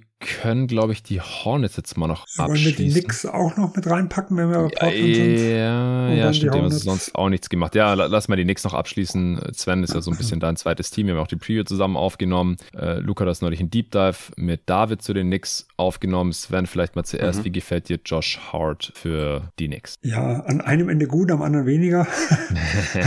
also vom Grundsatz her passt er zum Knicks-Team. Ich glaube, er hat viele gute Eigenschaften. Das Problem ist, die eine, die er nicht hat, und das ist halt Shooting, ähm, die könnten die Knicks halt schon gut gebrauchen. Deswegen bin ich so ein bisschen hin und her gerissen. Ich glaube, er wird eine solide Rolle haben. Äh, was das mit angeht, ähm, in, in den verschiedenen äh, Rotationen. Ähm, ich kann mir auch vorstellen, dass sie im Sommer mit ihm verlängern wollen. Also von dem her bin ich jetzt nicht komplett negativ. Auf der anderen Seite, ja, also ist das natürlich dann ein Pick abzugeben. Dafür bin ich jetzt auch nicht hundertprozentig von ihm überzeugt. Aber ich glaube, es wird sich im Sommer entscheiden. Wenn man im Sommer eigentlich einen dicken Deal machen will, dann könnte der Pick mehr wehtun. Wenn, wenn im Sommer sich noch nichts ergibt, dann ist es so, sie haben ja insgesamt relativ viele Picks und haben Probleme, dann nachher Spielzeit zu kreieren, dass der Pick dann nachher, wenn er mal getätigt ist, dann weniger wert ist, ähm, wie vielleicht der Spieler Josh Hart, weil man muss ja nicht Josh Hart traden, aber man kann dann vielleicht halt einen anderen Spieler in ein Paket packen und Josh Hart übernimmt dessen Rolle dann halt irgendwo. Also ich bin so ein bisschen hin und her gerissen. Ich bin weder super positiv noch super negativ. Äh, ich glaube, die insgesamt macht es Sinn, wie sie die ganze Protection mitgemacht haben. Sie kämpfen jetzt um die Playoffs, hilft hart quasi, dass sie in die Playoffs kommen. Äh, dann geben sie den Pick ab, Hilft er ja. nicht, dass in die Playoffs kommen, behalten sie ihn. Also mhm. durchdacht ist das schon, aber es ist jetzt nichts, was, wo ich jetzt sagen würde. Also ich sag mal, ich sehe es sehr neutral, die ganze Geschichte. Ich sehe das sehr ähnlich wie Sven. Der, der Preis ist wahrscheinlich okay für Josh Hart, allerdings ist er, glaube ich, jetzt nicht der ideale Fit für die Knicks, mhm. weil sie brauchen halt vor allem Shooting und er wirft vor allem in letzter Zeit einfach nicht so viel. Er ist natürlich trotzdem ein solider NBA-Spieler, ja, aber hätte jetzt nicht unbedingt sein müssen. Man darf halt aber auch nicht vergessen, sie haben halt Cam Reddish für ihn getradet und der hat halt offensichtlich ja gar keine Rolle mehr gespielt von den Knicks. Von daher ist es wahrscheinlich aus Sicht der Knicks ganz okay. Ich finde es auch okay. Sie sind einfach jetzt ein bisschen tiefer geworden. Ich hoffe, dass Josh Hart nicht startet, weil man hat, sonst hat man halt noch weniger Shooting in der Starting Five. Ja. Das bleibt Quentin Grimes. Aber so als, als Backup-Wing, ja, bringt er auf jeden Fall Qualität in den Kader und man ist halt nach wie vor irgendwie im, im Win Now, auch wenn man noch einen Haufen Picks hat und noch einen weiteren größeren Move machen könnte. Nach wie vor finde ich es ganz gut. Und ich mag auch diese Pick Protections ganz gerne. So, der Pick geht, ist jetzt nicht weit in der Zukunft, äh, gerade weil es eine eigene ist, sondern das ist dann halt diese Saison noch erledigt. Wenn sie in die Playoffs kommen, wofür sie diesen Deal halt gemacht haben, dann bekommen die Blazers den Pick und wenn es irgendwie in die Hose geht, dann halt nicht. Dann, dann wären es halt einige Seconds, von denen sie auch genug haben. Also finde ich unterm Strich einen soliden Deal. Mhm. Ich glaube, viel wichtiger ist, dass sie nicht für Lawin getradet haben. ja, war das, war das überhaupt von, von einer glaubwürdigen Quelle? Ich weiß nicht, es kam sehr spät. Und nee, ich, ich weiß nicht, ob es glaubwürdig war, aber also es nicht. wurden zumindest mal äh, gesagt, dass das Verhandlungen gäbe. Aber von den Soliden hieß es von Anfang an, es wäre sehr unwahrscheinlich. Ja, aber da ist mir schon ein bisschen das Herz in die Hose gerutscht. Hätte ja auch für die Bulls, die jetzt, wie gesagt, gar nichts gemacht haben, echt so ein Godfather-Offer sein müssen, dass sie dann nur Levine traden und ansonsten das Team so beisammen lassen, Vucevic auslaufen lassen und auch den Rosen nicht traden oder sowas. Das hätte ja vorne keinen Sinn ergeben. Also das war aus meiner Sicht dann einfach schon zu spät und für die Knicks macht es ja auch keinen Sinn, im Sommer nicht alles für Donovan Mitchell traden zu wollen, aber dann für Levine, ja, der... Ja, Im Sommer konnte ich es verstehen, wenn sie das Lawin holen, dann werde ich, wäre ich sowas von zurückgerudert. Ja, ja genau. Ja. ja. der teurer ist als, als Mitchell und ich glaube auch ein bisschen älter, auf jeden Fall verletzungsanfälliger, auch einfach nicht so gut wie Donovan Mitchell. Ja, das, ich glaube einfach nicht, dass da was dran gewesen ist. Okay, ähm, die Knicks damit abgeschlossen. Wir kommen gleich zu Philly. Lasst uns kurz die Charlotte Hornets noch abschließen. Die haben in dem Deal Jalen McDaniels abgegeben und äh, zu den Philadelphia 76ers. Die haben dafür keinerlei Kompensation bekommen, oder? Haben die nur Doch, ein Second, glaube ich, habe ich jetzt noch gelesen. Was für ein, weiß man das? 23er, ah. ich glaube von Philly war der selber. Also 55. Pick oder sowas, wenn es der von, von dieser Saison ist. Genau, 23 23er Second Philly habe ich mir aufgeschrieben. Das ist auch schon ziemlich dünn, aber ja, McDaniels wäre halt Unrestricted Free Agent geworden. Und ja, dann vorhin haben wir ja schon über den Plumlee Trade gesprochen. Da gab es auch nicht so den äh, tollen Gegenwert. Eigentlich haben sie nichts bekommen. Äh, wahrscheinlich. Also, haben sie nichts? Ist das jetzt raus? Nee, also ich meine insgesamt, selbst, also jetzt mein Second Round Pick von den Sixers, das ist nichts wert. Ein bisschen Cash von den, von den Clippers wahrscheinlich für Plumlee. Das ist schon insgesamt sehr, sehr dünn. Also. Ja, vor allem sind halt die einzigen schon ein bisschen mehr drin also, gewesen. Ja. Sie haben ja Ubre nicht getradet, der einfach ausläuft. Ja. Hayward nicht getradet, der nicht ausläuft, aber halt immer noch nicht so wirklich reinpasst. Äh, PJ Washington, der restricted traded wird, ein bisschen im Sommer bezahlen, sonst ist er halt weg. Also auch echt keine geile Deadline von den Hornets. Also sie haben zwar fast nichts gemacht, das aber das ist halt manchmal auch dann einfach falsch bei dem Team in der Situation. Die gehen diese Saison nirgendwo mehr hin und dann verlieren sie die Sommer, äh, im Sommer die Spieler teilweise dann halt ohne Gegenwert. Und die, die sie weggetradet haben, da haben sie quasi keinen Gegenwert bekommen. Das ist schon enttäuschend. Also ich kann mir nicht vorstellen, dass nicht irgendein Contender, ich weiß nicht, einen Second für Kelly Oubre gezahlt hätte. Und wenn, wenn das Angebot da gewesen wäre, dann musst du es, finde ich, nehmen, weil ihn einfach auslaufen zu lassen, macht ja einfach gar keinen Sinn. Ja. Vielleicht wollen sie ja verpflichten im Sommer weiter. Ja, ja, ja wer weiß. Wahrscheinlich, ja. Das wäre dann der nächste Fehler von den Hornets. Gut möglich. Ja, ich meine, im Prinzip hätten sie ja das Scharic-Package annehmen sollen. Also, fall, wenn die Suns genau. das angeboten hätten, einfach ein Second und Scharic Expiring für ja, Oubre. Dann gehen wir aber davon aus, nice dass gewesen, die Suns oder? mehr Gehalt aufnehmen wollen. Ja, du weißt schon, wie viel höher die Luxury Tax Bill gerade geworden ist für Ishbia. Ich weiß nicht, ob es da jetzt ein paar Millionen hin und her gegangen wäre, ja, wenn sie von diesem aber Deal da, da muss man schon auch, also, wie gesagt, das kann auch genau in die andere Richtung dann äh, mit sein. Also natürlich, hätten die Suns das angeboten, hätte ich sofort gemacht. Äh, aber da weiß man ja wirklich nicht, ob der Suns Owner nicht, wenn er so viel aufgenommen hat, vielleicht wirklich diese 5 Millionen lieber sparen wollte, anstatt dann 3, irgendwas noch draufzulegen. Ja, Plus also das ist ja immer das Ding. Wir wissen nicht so wirklich, was angeboten wurde, aber es ist halt ein Deal, der mir jetzt halt gerade exemplarisch eingefallen ist, weil ich äh, Suns-Fan und Kelly Oubre-Fanboy bin und mir das auch gewünscht hätte, ganz ehrlich gesagt. Vielleicht gibt es ja noch ein Buyout, was ich irgendwie auch nicht glaube. Ähm, ja, ich habe einfach nur Luca zustimmen, der gesagt hat, als ob nicht irgendein Container ein Second für Oubre angeboten hätte, weil es ist halt ein athletischer Wing, der On-Ball ganz gut verteidigt und mal einen Dreier treffen kann und mit dem die Hornets halt eigentlich diese Saison nichts mehr anfangen können. Wenn sie nämlich im Sommer verlängern wollen, dann ist es halt Unsinn, dass sie ihnen hier nicht losgeworden sind. Ja, ich glaube, dass das enttäuschend war, können wir uns, sind wir uns alle einig. Ja. Mm. Dann äh, kommen wir zu den Sixers. Luca, mhm. dein Team. Ja. Was hältst du von Jalen McDaniels? Jalen McDaniels ist schon nicht schlecht. Ich habe so ein bisschen die Vermutung, dass Daryl Morey vor kurzem bei uns im Playback-Stream war, als wir das Hornets-Celtics-Spiel kommentiert haben und McDaniels ja. Career High in Points in Three-Pointers Made aufgestellt hat. Da sah der schon verdammt gut aus. Aber im Endeffekt habe ich, glaube ich, ähnliche Bedenken wie bei Matisse Feibel. Ich könnte mir durchaus vorstellen, dass McDaniels in den Playoffs dann irgendwann nicht mehr spielbar ist. Seine Defense ist gut, aber er wird halt den Dreier nicht gut genug treffen. Er wird nicht verteidigt und dann, ja, lohnt sich einfach nicht, ihn für die Defense auf dem Spielfeld zu weil er einfach offensiv mehr wehtut. Und irgendwie ist es einfach ein komischer Trade. Vielleicht underrate ich ihn auch ein bisschen, nimmt natürlich auch deutlich mehr Dreier als Fireball, aber er trifft mhm. halt auch nur 32% davon. Und irgendwie ist es halt ein sehr ähnlicher Spielertyp und ich hätte mir da schon ein bisschen was anderes gewünscht. Einfach ein Spieler, der mir, der einfach sicher in meiner Playoff-Rotation ist, mir ein bisschen was geben kann, mir nicht wirklich wehtun wird. Das hätte ich mir gewünscht. Mir ist natürlich auch völlig bewusst, dass ich jetzt nicht erwarten kann, dass man Matisse Feibel tradet und einfach einen guten Playoff-Spieler bekommt. Das ist einfach ein bisschen unrealistisch. Aber insgesamt ist es dann doch eine sehr ernüchternde Trade-Deadline der Sixers gewesen. Und sie haben Harold behalten, was natürlich auch nicht gut ist.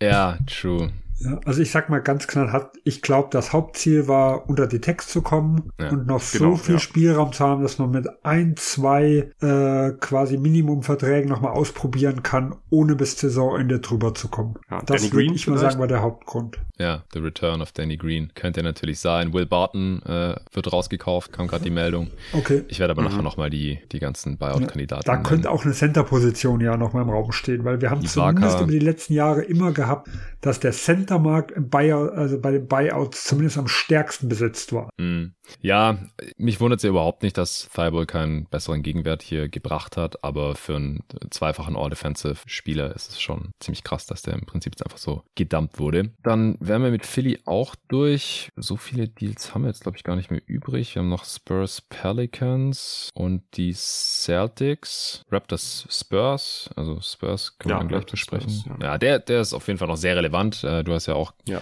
heute früh getweetet, äh, vergesst Kevin Durant. Die Raptors haben jetzt einen echten Weg. Und ja. das war ja dann irgendwie auch so anscheinend ausschlaggebend, dass sie Pörtl hier bekommen haben, dass sie einfach sonst niemanden weggetradet haben. Die haben alle behalten. Mhm. Sie haben jetzt einfach das alte Team minus Cam Birch plus Jakob Pörtl und das ist natürlich direkt viel besser. Und dafür haben sie den 24er First Protected abgegeben. Äh, kannst du sagen, wie genau der geschützt ist? Das weiß man noch nicht. Doch, okay. 1 bis 6, Oder? drei Jahre in Folge oh. habe ich gelesen. Oh, wow. Wann hast du es gelesen? Wann habe ich das? Irgendwann habe ich abfotografiert. Also hieß von 24 bis 26, 1 bis 6 geschützt. Mal gucken, ob ich es auf die Schnelle finde. Ist ja auch egal, also wenn, wenn das jetzt deine Info ist, dann, dann nehmen wir das erstmal so. Ja, so auf die Schnelle also finde ich auch nicht. Dafür habe ich zu viel fotografiert. ja, alles gut. Also relativ schwach geschützt und über mehrere Jahre immer Rollover, also die Raptors, wenn die nicht schnell schlecht werden. Also ich habe also angeblich hat Mike äh, Scotto das von Hoops Hype das ja. geschrieben. Okay. Aber es kam ja, nicht von ihm selber, ah, okay. sondern jemand, der auf Mike Scotto verwiesen gelesen. hat. Ja. Okay, ähm, ja, Luca, wie gefällt dir der Deal? Ganz schwierig.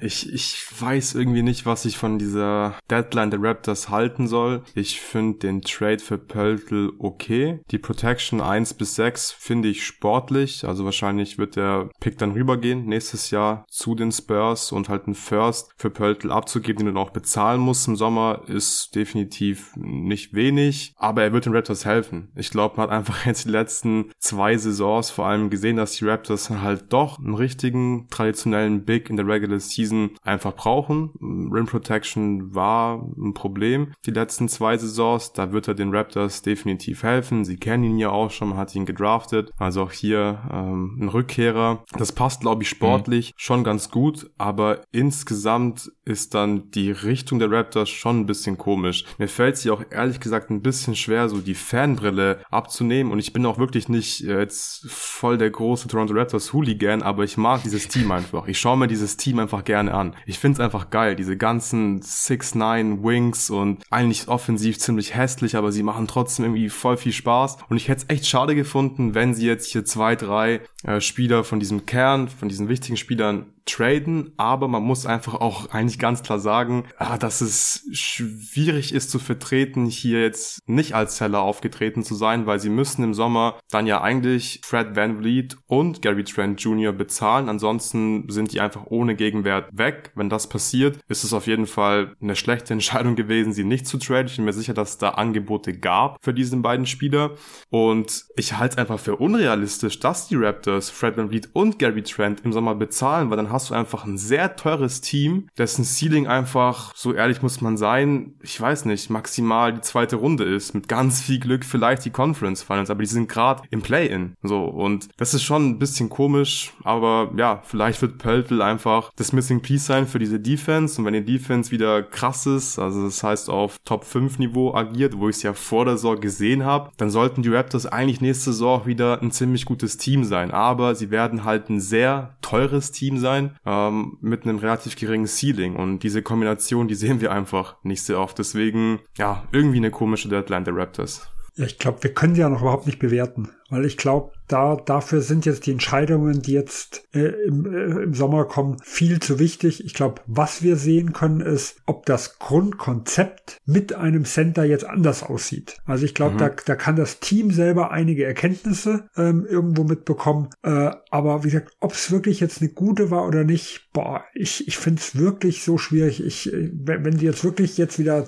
äh, defensiv auf ein Top-5-Niveau kommen, dann weiß man zumindest ein bisschen genauer, wie man bauen soll. Und macht es ja auch Sinn, Pöltl vielleicht zu halten. Aber wir müssen ja mal gucken, was auch. Die müssen sie halten. Also wenn sie ihn nicht halten, dann, boah, dann war das ein richtig mieser Trade. Ja. Also Pöltl, denke ich, werden sie auf jeden Fall resignen. Ja, ich denke, da hat man auch schon ein bisschen ja. mit ihm gesprochen, schätze ich, vor dem Trade. Davon gehe ich jetzt einmal aus. Aber ich sage immer, das Schlimmste, was du machen kannst, ist eigentlich einen Fehler zu multiplizieren. Also wenn du merkst, es funktioniert ja trotzdem nicht und die ganze Richtung ja. äh, geht nicht, dann ist es vielleicht sogar der, der, der, der bessere Move, äh, den Pick mhm. abzuschreiben, anstatt ihm jetzt, sagen wir mal, 20 Millionen oder sowas zu geben. Ja, also wir ja, ja ich glaube, da kann gar nicht so viel schief gehen, glaube ich, bei, bei Pöltl. Also ich, ich, ich glaube, der ist einfach aus. ein grundsolider Center. Ich weiß nicht, was passieren müsste, dass die Raptors dann nach einem halben Jahr sagen, okay, das war jetzt so schlecht, äh, bitte geh einfach. Ja, also ich gehe auch davon aus, dass sie mit ihm weiter planen. Also das, das ist auch so mein, mein Tipp. Aber ich glaube, wirklich äh, die Bewertung jetzt zu machen, ist eigentlich nahezu unmöglich. Ja, also ich habe aber auch schon nach dem Pöltl die eigentlich gedacht, also das Einreißen macht jetzt eigentlich gar keinen Sinn mehr. Weil, nee, nee, danach war es unwahrscheinlich. Genau, weil das Schlimmste, was du eigentlich machen kannst, ist dich dann auf einer Position festzulegen, äh, die, die ja eigentlich, sagen wir mal, wo die Center-Position ist ja das, je nachdem, wen du dann später, wo du überhaupt nicht weißt, wen du bekommst. Du kannst zwei Center nie nebeneinander aufstellen. Auf allen anderen Positionen ist das gut möglich. Also dich auf eine Position festzulegen, wenn du in Retool oder Rebuild gehst, die am A am leichtesten zu setzen ist und die B am, am schwierigsten mit zwei Spielern zu kombinieren ist. Das macht für mich eigentlich keinen Sinn. Also in dem Moment war klar, dieses komplette Einreißen äh, wird es nicht geben. Ja, und ich glaube, es gibt die Verfechter dafür und dagegen und äh, richtig oder falsch, glaube ich, gibt es nicht, weil beide Seiten haben so seine haben die Risiken und beide haben aber auch das Upside äh, und das das werden wir, das wird wirklich erst die Zukunft zeigen. So was so wässrig wie diese Aussage ist, aber ich glaube, eine bessere können wir gar nicht machen. Mhm. Ja, also ich bin auch ein bisschen ratlos, was die Raptors angeht. Ich, ich schließe mich da eigentlich komplett an. Ich kann mir halt vorstellen, dass sie jetzt mit diesem Team, weil es jetzt einfach ein bisschen runder aussieht, mit so einem echten kompetenten Big da in der Mitte und sie können ja trotzdem noch, Pelte spielt ja äh, keine, keine 40 Minuten oder sowas, können ja trotzdem noch genug Smallball spielen, der die letzten Saisons immer unter 30 Minuten im Schritt gespielt, jetzt diese 26, also du kannst fast das halbe Spiel immer noch das andere System spielen, aber du musst es dann halt nicht die ganze Zeit spielen, vor allem in Matchups, wo das überhaupt nicht funktioniert. Und ich kann mir halt vorstellen, dass sie sich die Standings angeschaut haben und gedacht haben, so ja, wir haben jetzt gerade zwar echt keinen geilen Record mit 26 und 30, vier Spiele unter 500 nach 56 Spielen, aber wir sind trotzdem auf Platz 10 und die Bulls und die Hawks, die können wir echt noch cashen jetzt, wenn wir diesen Move machen. Und ja, dann haben sie eine solide Ausgangsposition im, im Play-In und ja, müssen halt nur da gewinnen und dann sind sie wieder in Playoffs. Also das kann man sich vielleicht schon irgendwie ein bisschen schön reden. Klar, sie müssen jetzt Pöltl halten, Bird Rides Trap, äh, Van Fleet eigentlich auch, weil sonst hätten sie ihn einfach abgeben müssen für irgendeinen positiven Gegenwert. Gary Trent Jr., ja, vielleicht gab es einfach nicht so die geilen Angebote das wäre auch eher dann Kaliber-Spieler, wo ich verstehen könnte, wenn man den dann halt einfach so ziehen lässt. Aber mit Pörtl haben sie sich jetzt halt wieder einen Spieler reingeholt, der auf dieser Van Vliet Siakam Timeline ist. Und dann Ananobi würde ich halt auch nur abgeben, wenn mich ein Angebot komplett umhaut. Und das ist hier scheinbar auch nicht passiert. Und deswegen bauen sie jetzt wahrscheinlich erstmal so weiter. Und Ujiri wird erst dann einen Deal machen, wenn er komplett von einem überzeugt ist. Und so lange wartet er halt und, und verlängert dann die Spieler zu soliden Verträgen, sofern das halt irgendwie möglich ist und, und wartet halt einfach ab. Und solange ist das Team halt irgendwo im Mittelmaß, denke ich. Aber ich habe auch auf der Timeline so den einen oder anderen enttäuschten Raptors-Fan gesehen vorhin,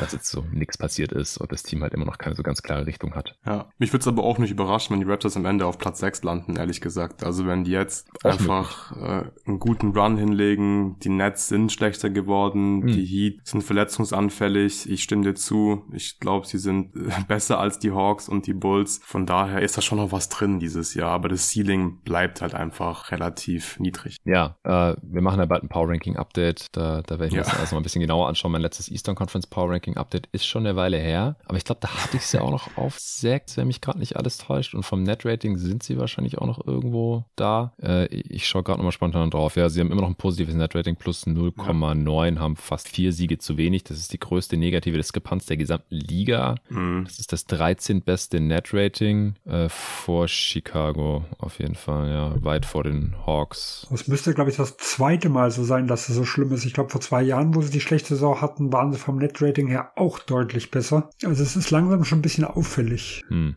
Gut, ja, das spricht vielleicht auch ein bisschen für diese Offensive, der halt einfach irgendwo das, das Leben fehlt, ja, gerade in der Crunch-Time. Ja. Ja, guter Punkt. Ja. Okay, Raptors, solider Deal, nehmen Cam Birch auf. Ja, das hat es wahrscheinlich noch ein bisschen teurer gemacht hier, was die Protections angeht, äh, weil das halt kein Expiring ist und der Deal ist nicht geil. Es muss nur zwei Seconds bezahlen, das ist wahrscheinlich Cam Birch, würde ich mal sagen. Ah, ja, das kann auch sein, ja, okay. Ja. Und der, der Pick war leicht geschützt. Das ist, äh, ist ein guter Gegenwert. Dann haben die Spurs ja auch noch Josh Richards Richardson zu den Pelicans geschickt, haben da Devonne Graham aufgenommen, äh, ja auch einer der, der unverständlicheren Deals damals schon gewesen. Jetzt haben die Pelts ihn endlich abgestoßen und haben da vier Seconds, nicht fünf, nur vier, noch draufgelegt für Josh Richardson. Die sind jetzt noch tiefer, haben, haben noch einen Wing, ja, der einigermaßen verteidigen kann und den Dreier ganz solide trifft. Im Roster finde ich für beide Seiten einen soliden Move. Ja, ich glaube, ja, ich glaube sportlich. Ah, sorry, Sven, mach du zuerst. Ja, also ich glaube, man kann hier ganz klar sagen, San Antonio hat so viel Cap Space nächstes Jahr, die werden sie nicht brauchen und erst nächstes Jahr dann ja auslaufen, beziehungsweise übernächstes ungarantiert und die äh,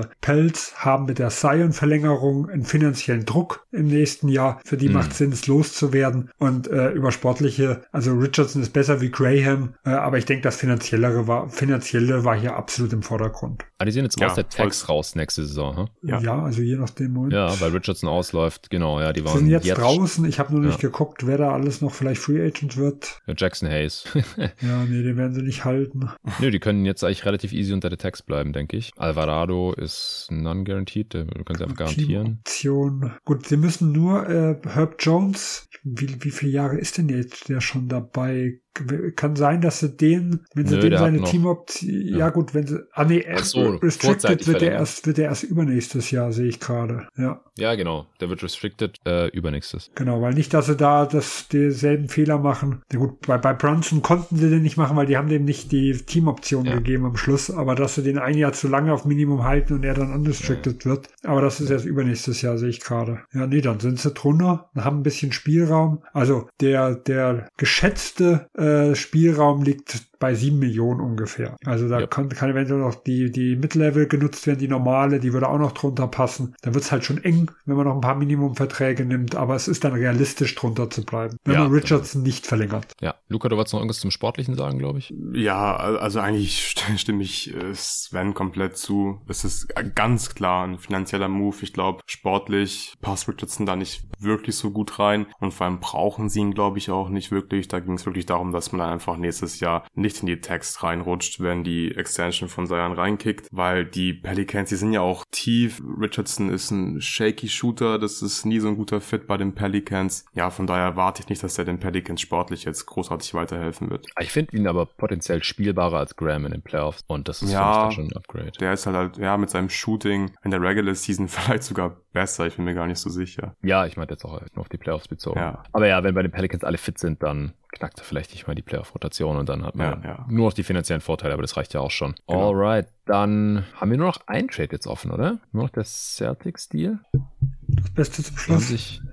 Mike, ja, das Beste zum Schluss. Ja, Mike Der Blockbuster. Muscala von den Oklahoma City Thunder reingeholt. Ich war ein bisschen überrascht, ehrlich gesagt, dass die Thunder jetzt doch Muscala getradet haben, weil es bei denen zuletzt ja echt ganz gut lief und da hat der Muscala auch durchaus seinen Anteil dran. Ja, ich habe direkt auf Twitter auch geschrieben, Sam Presti hat anscheinend doch weniger Bock auf Postseason, denn jetzt haben sie, ja, okay, sie haben Scharic reinbekommen, ja. Ich hätte jetzt fast gesagt, sie haben jetzt gar keinen Big mehr, aber äh, ich glaube, Muscala ist auf jeden Fall noch besser unterwegs diese Saison als Scharic. Und die Celtics haben Justin Jackson und was waren das? Seconds rübergeschickt? Zwei Seconds. Ja, Zwei two Seconds. seconds. Genau, und haben ihn dann in den Muscala in die Trade-Option geholt. In die Trade-Exception, nicht Exception. Trade-Option. Genau. Ja, ja, ja, das ist doch echt ein solider Deal für die Celtics. Die haben noch einen Big gebraucht. Jetzt haben sie einen, der kann sogar werfen. Justin Jackson, äh, ja, wollte David zumindest ja nicht mehr im Jersey der Celtics sehen. Auch das ist hiermit abgehakt. Den werden die. Thunder wohl einfach entlassen. Äh, ist, ist, ist wohl ein Win-Win. Also Ja. sportlich natürlich nicht für OKC, aber da scheinen sie wohl nicht ganz die Ambition zu haben, einfach nach wie vor. Genau, so, so sieht's irgendwo mit aus. Also ich, man muss ja sagen,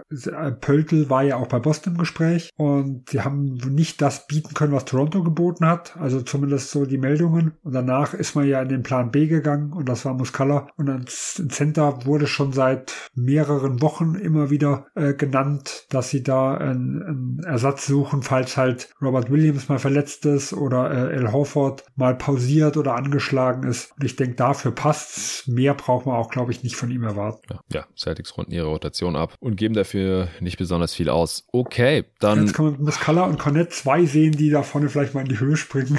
das sähe lustig aus.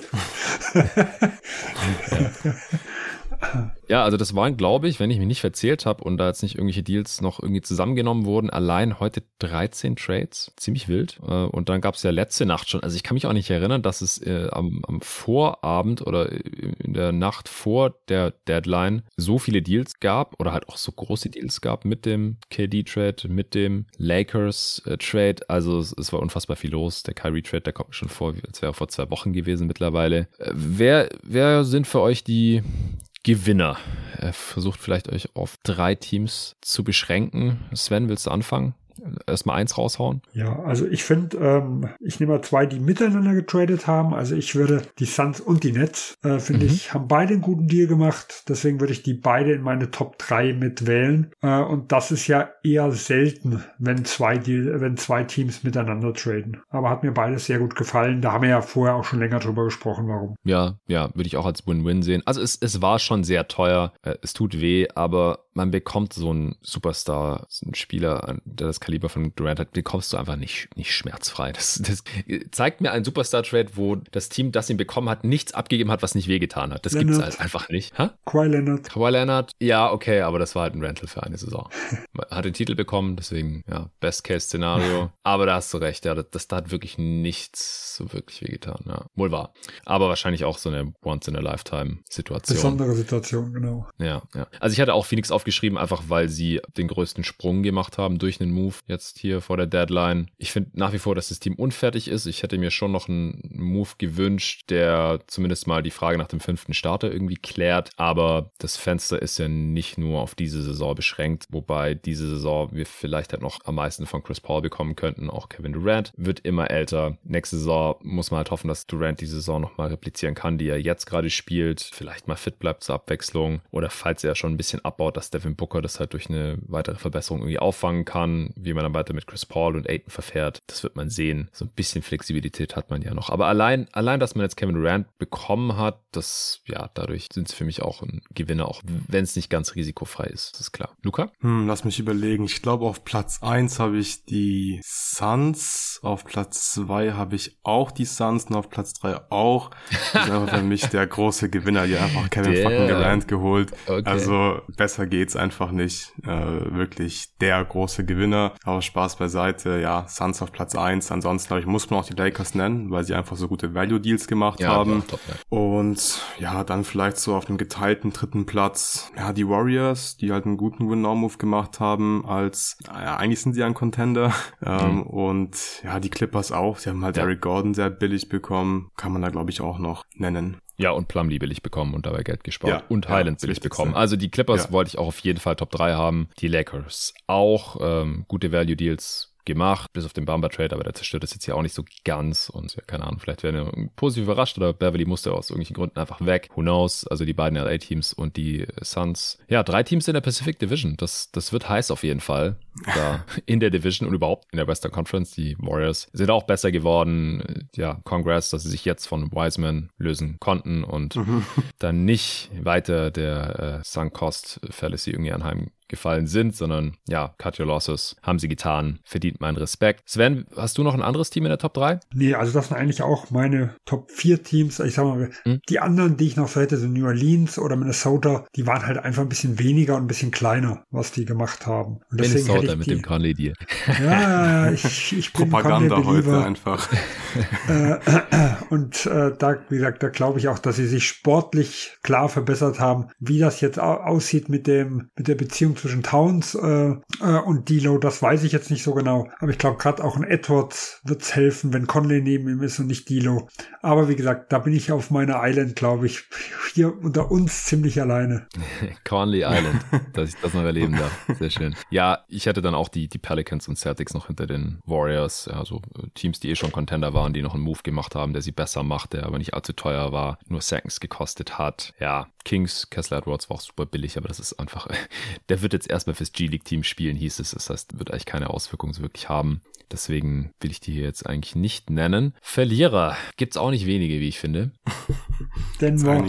Ja, definitiv Denver. Leider. Ganz groß Charlotte. unterstrichen. Ja. ja, Charlotte sehe ich so unbedeutend, dass ich sie trotzdem nicht als Verlierer sehen würde. Er verpasste Chance irgendwie. Also ich finde auch Teams, die irgendwie so einfach nichts mehr gemacht haben oder zu wenig gemacht haben, Chancen ja. verpasst haben aus meiner Sicht. Untätigkeit, also Stillstand ist auch mal Rückschritt. Auch, dass die Mavs jetzt einfach nichts mehr gemacht haben nach dem Kyrie-Trade. Das ist ziemlich mhm. wild, finde ich. Äh, ich finde es richtig witzig. Alle haben ja gemeint, ja, abwarten, abwarten, die holen sich noch einen guten 3D-Spieler. Ja, alles klar. Also Mavs ja. kann man sicher auch damit reinnehmen ins Ding. Ich finde zum Beispiel bei denen, die nichts gemacht haben oder so gut wie nichts die Heat, weil da unterscheide ja. ich nochmal zwischen einem, mm, ja. ich sag mal, Borderline-Contender, also ich weiß nicht, ob ich die Heat so nennen kann, aber zumindest die sein wollen. Und äh, wenn jetzt Charlotte wirklich den ich nehme jetzt mal bei Ubre den Zweitrunden-Pick verpasst hat, ähm, dann ist das alles noch irgendwo zu verschmerzen, dann ist das eine kleine Negativ-Randnotiz und fertig. Äh, aber bei den Heat, die haben jetzt 4,7 Millionen einfach mal so weggegeben von jemandem, der nächstem Jahr ja noch so ungarantiert hätte, den man noch als Capfiller hätte nutzen können und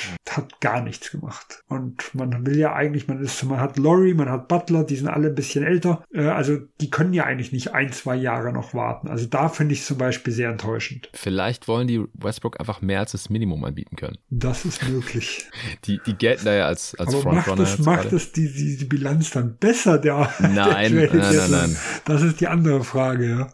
Gar keinen Fall. Nee, also, dass die Heat nichts mehr gemacht haben, nachdem sie Deadman da gedumpt haben, das hatten wir am Dienstag ja schon besprochen. Das, ja, finde ich auch echt ein bisschen verstörend. Dass die Bulls nichts machen würden, hat der Arne hier ja schon prophezeit. Äh, ja, weiß ich auch nicht, äh, ob das im Endeffekt dann äh, der richtige Move war. Utah hatten wir ja auch schon besprochen. Ein bisschen enttäuschend, was sie hier jetzt noch rausgeholt haben, unterm Strich und halt die gesamte Saison dann jetzt irgendwie kommen sie ziemlich sicher nicht ins Play-In, aber der Pick wird auch nicht gut. Bei Toronto wird sich zeigen, haben wir besprochen. Portland. Haben wir Portland gerade schon genannt bei den Verlierern? Also wir haben es vorhin Ja, schon ausführlich gesprochen. Ja, okay. Ja, Detroit hatten wir auch besprochen, die man da auch eventuell reinzählen Ja, kann. müssen wir auch nennen. Ja, ja, safe. Ja, also war nicht alles gut, was wir hier gesehen haben in den letzten Tagen. Äh, bei den Buyouts mittlerweile vielleicht noch ganz kurz. Also Reggie Jackson ist bestätigt. Westbrook ist so semi-offiziell, aber der wird nicht in Utah bleiben. Äh, Deadman ist schon rausgekauft worden, aber haben wir auch schon gesagt, ist wahrscheinlich ziemlich done. Will Barton wird rausgekauft. Serge Ibaka wurde schon entlassen von den Pacers. Was glaubt ihr, wer da noch am interessantesten ist von Jackson, Westbrook, Deadman, Barton, Ibaka, die jetzt offiziell schon Free Agents sind? Schwierig zu sagen. Ich Am interessantesten wahrscheinlich Russell Westbrook, aber ob Wirklich? am besten ist die andere Geschichte. Ja? Also, ja, okay, okay. Also wenn er in seiner Aber- Rolle als Bankspieler mit dem kleinen Ding auch in anderen Teams zufrieden wäre, kann er sicher dem einen oder anderen Team auch helfen. Aber äh, jetzt kann er sich ja sein Team aussuchen und vielleicht auch im schlimmsten Fall seine Rolle. Ja? Also Ich, ich sehe die Reunion mit KD schon kommen. Ja. Westbrook im Suns Jersey. Dann sind die Suns äh, der große Verlierer der Deadline. Auf Platz 1, 2 und 3, ja. Ja, ja dann äh, Spiele, die wahrscheinlich noch rausgekauft werden. John Wall, weiß ich jetzt auch nicht. Der hat einfach nicht besser gespielt als Westbrook äh, und ist auch kein besserer Fit in den allermeisten Teams als Westbrook. Danny Green, ja, haben wir vorhin schon besprochen. Keine Ahnung, wie dann er ist. Und Kaminski und Holiday werden die Rockets höchstwahrscheinlich auch nicht behalten. Holiday kann ich mir irgendwie vorstellen, dass das der interessanteste Spieler sein könnte. Auf der anderen Seite gibt's ja wohl auch Gründe, wieso er in Atlanta nicht mehr gespielt hat. Ich fand ihn als 3D-Spieler eh immer schon so ein bisschen überbewertet, weil der Dreier nie so ganz toll war. Und defensiv kann halt auch nur bestimmte Spieltypen verteidigen, ist mittlerweile auch relativ alt. Ja, ich würde nicht zu viel auf diesen Buyout-Markt geben. Forbes Habt ihr jetzt ist noch ja auch noch irgendwas? rausgekauft, wenn ich das gesehen habe. Ja? Forbes hat Minnesota noch Ja, Bryn Forbes rausgekauft. wurde entlassen. Ja, korrekt. Die haben einen Roster-Spot gebraucht. Ja, aber auch der ein bisschen Shooting für die reguläre Saison, das war's. Es ist unfassbar, dass es noch nicht so lange her ist, dass Bryn Forbes in der Playoff-Serie mehr Punkte gemacht hat als Jimmy Butler. Aber Ja. der ist halt eigentlich in den Playoffs normalerweise auch nicht spielbar. Okay, habt ihr jetzt noch irgendwas? Wir, wir nehmen erst seit bald zweieinhalb Stunden auf. Drei, ja. Es Also ist erst 1 Uhr kurz vor am drei. Morgen. Nee, ich glaube, also von meiner Seite gibt's glaube ich, jetzt nicht mehr viel. Ich, ich habe noch ja. eine Sache zu Westbrook. Ähm, also ich, ich weiß nicht, wenn ich GM wäre, dann würde ich Westbrook unter gar keinen Umständen ausprobieren. Ich glaube, wir haben einfach die letzten Jahre gesehen, dieser Typ, der kann keinen positiven Impact bei einem Winning Team haben, der wird eher einen negativen Impact haben und mich würde es wirklich überraschen, wenn wir Westbrook noch irgendwo so in, ehr- ehrlich gesagt, weil für einen Contender Oh. macht es keinen Sinn, für ein Rebuilding-Team macht es ja schon fünfmal keinen Sinn. Deswegen wäre ich echt überrascht, wenn Westbrook jetzt schnell ein neues äh, Zuhause findet.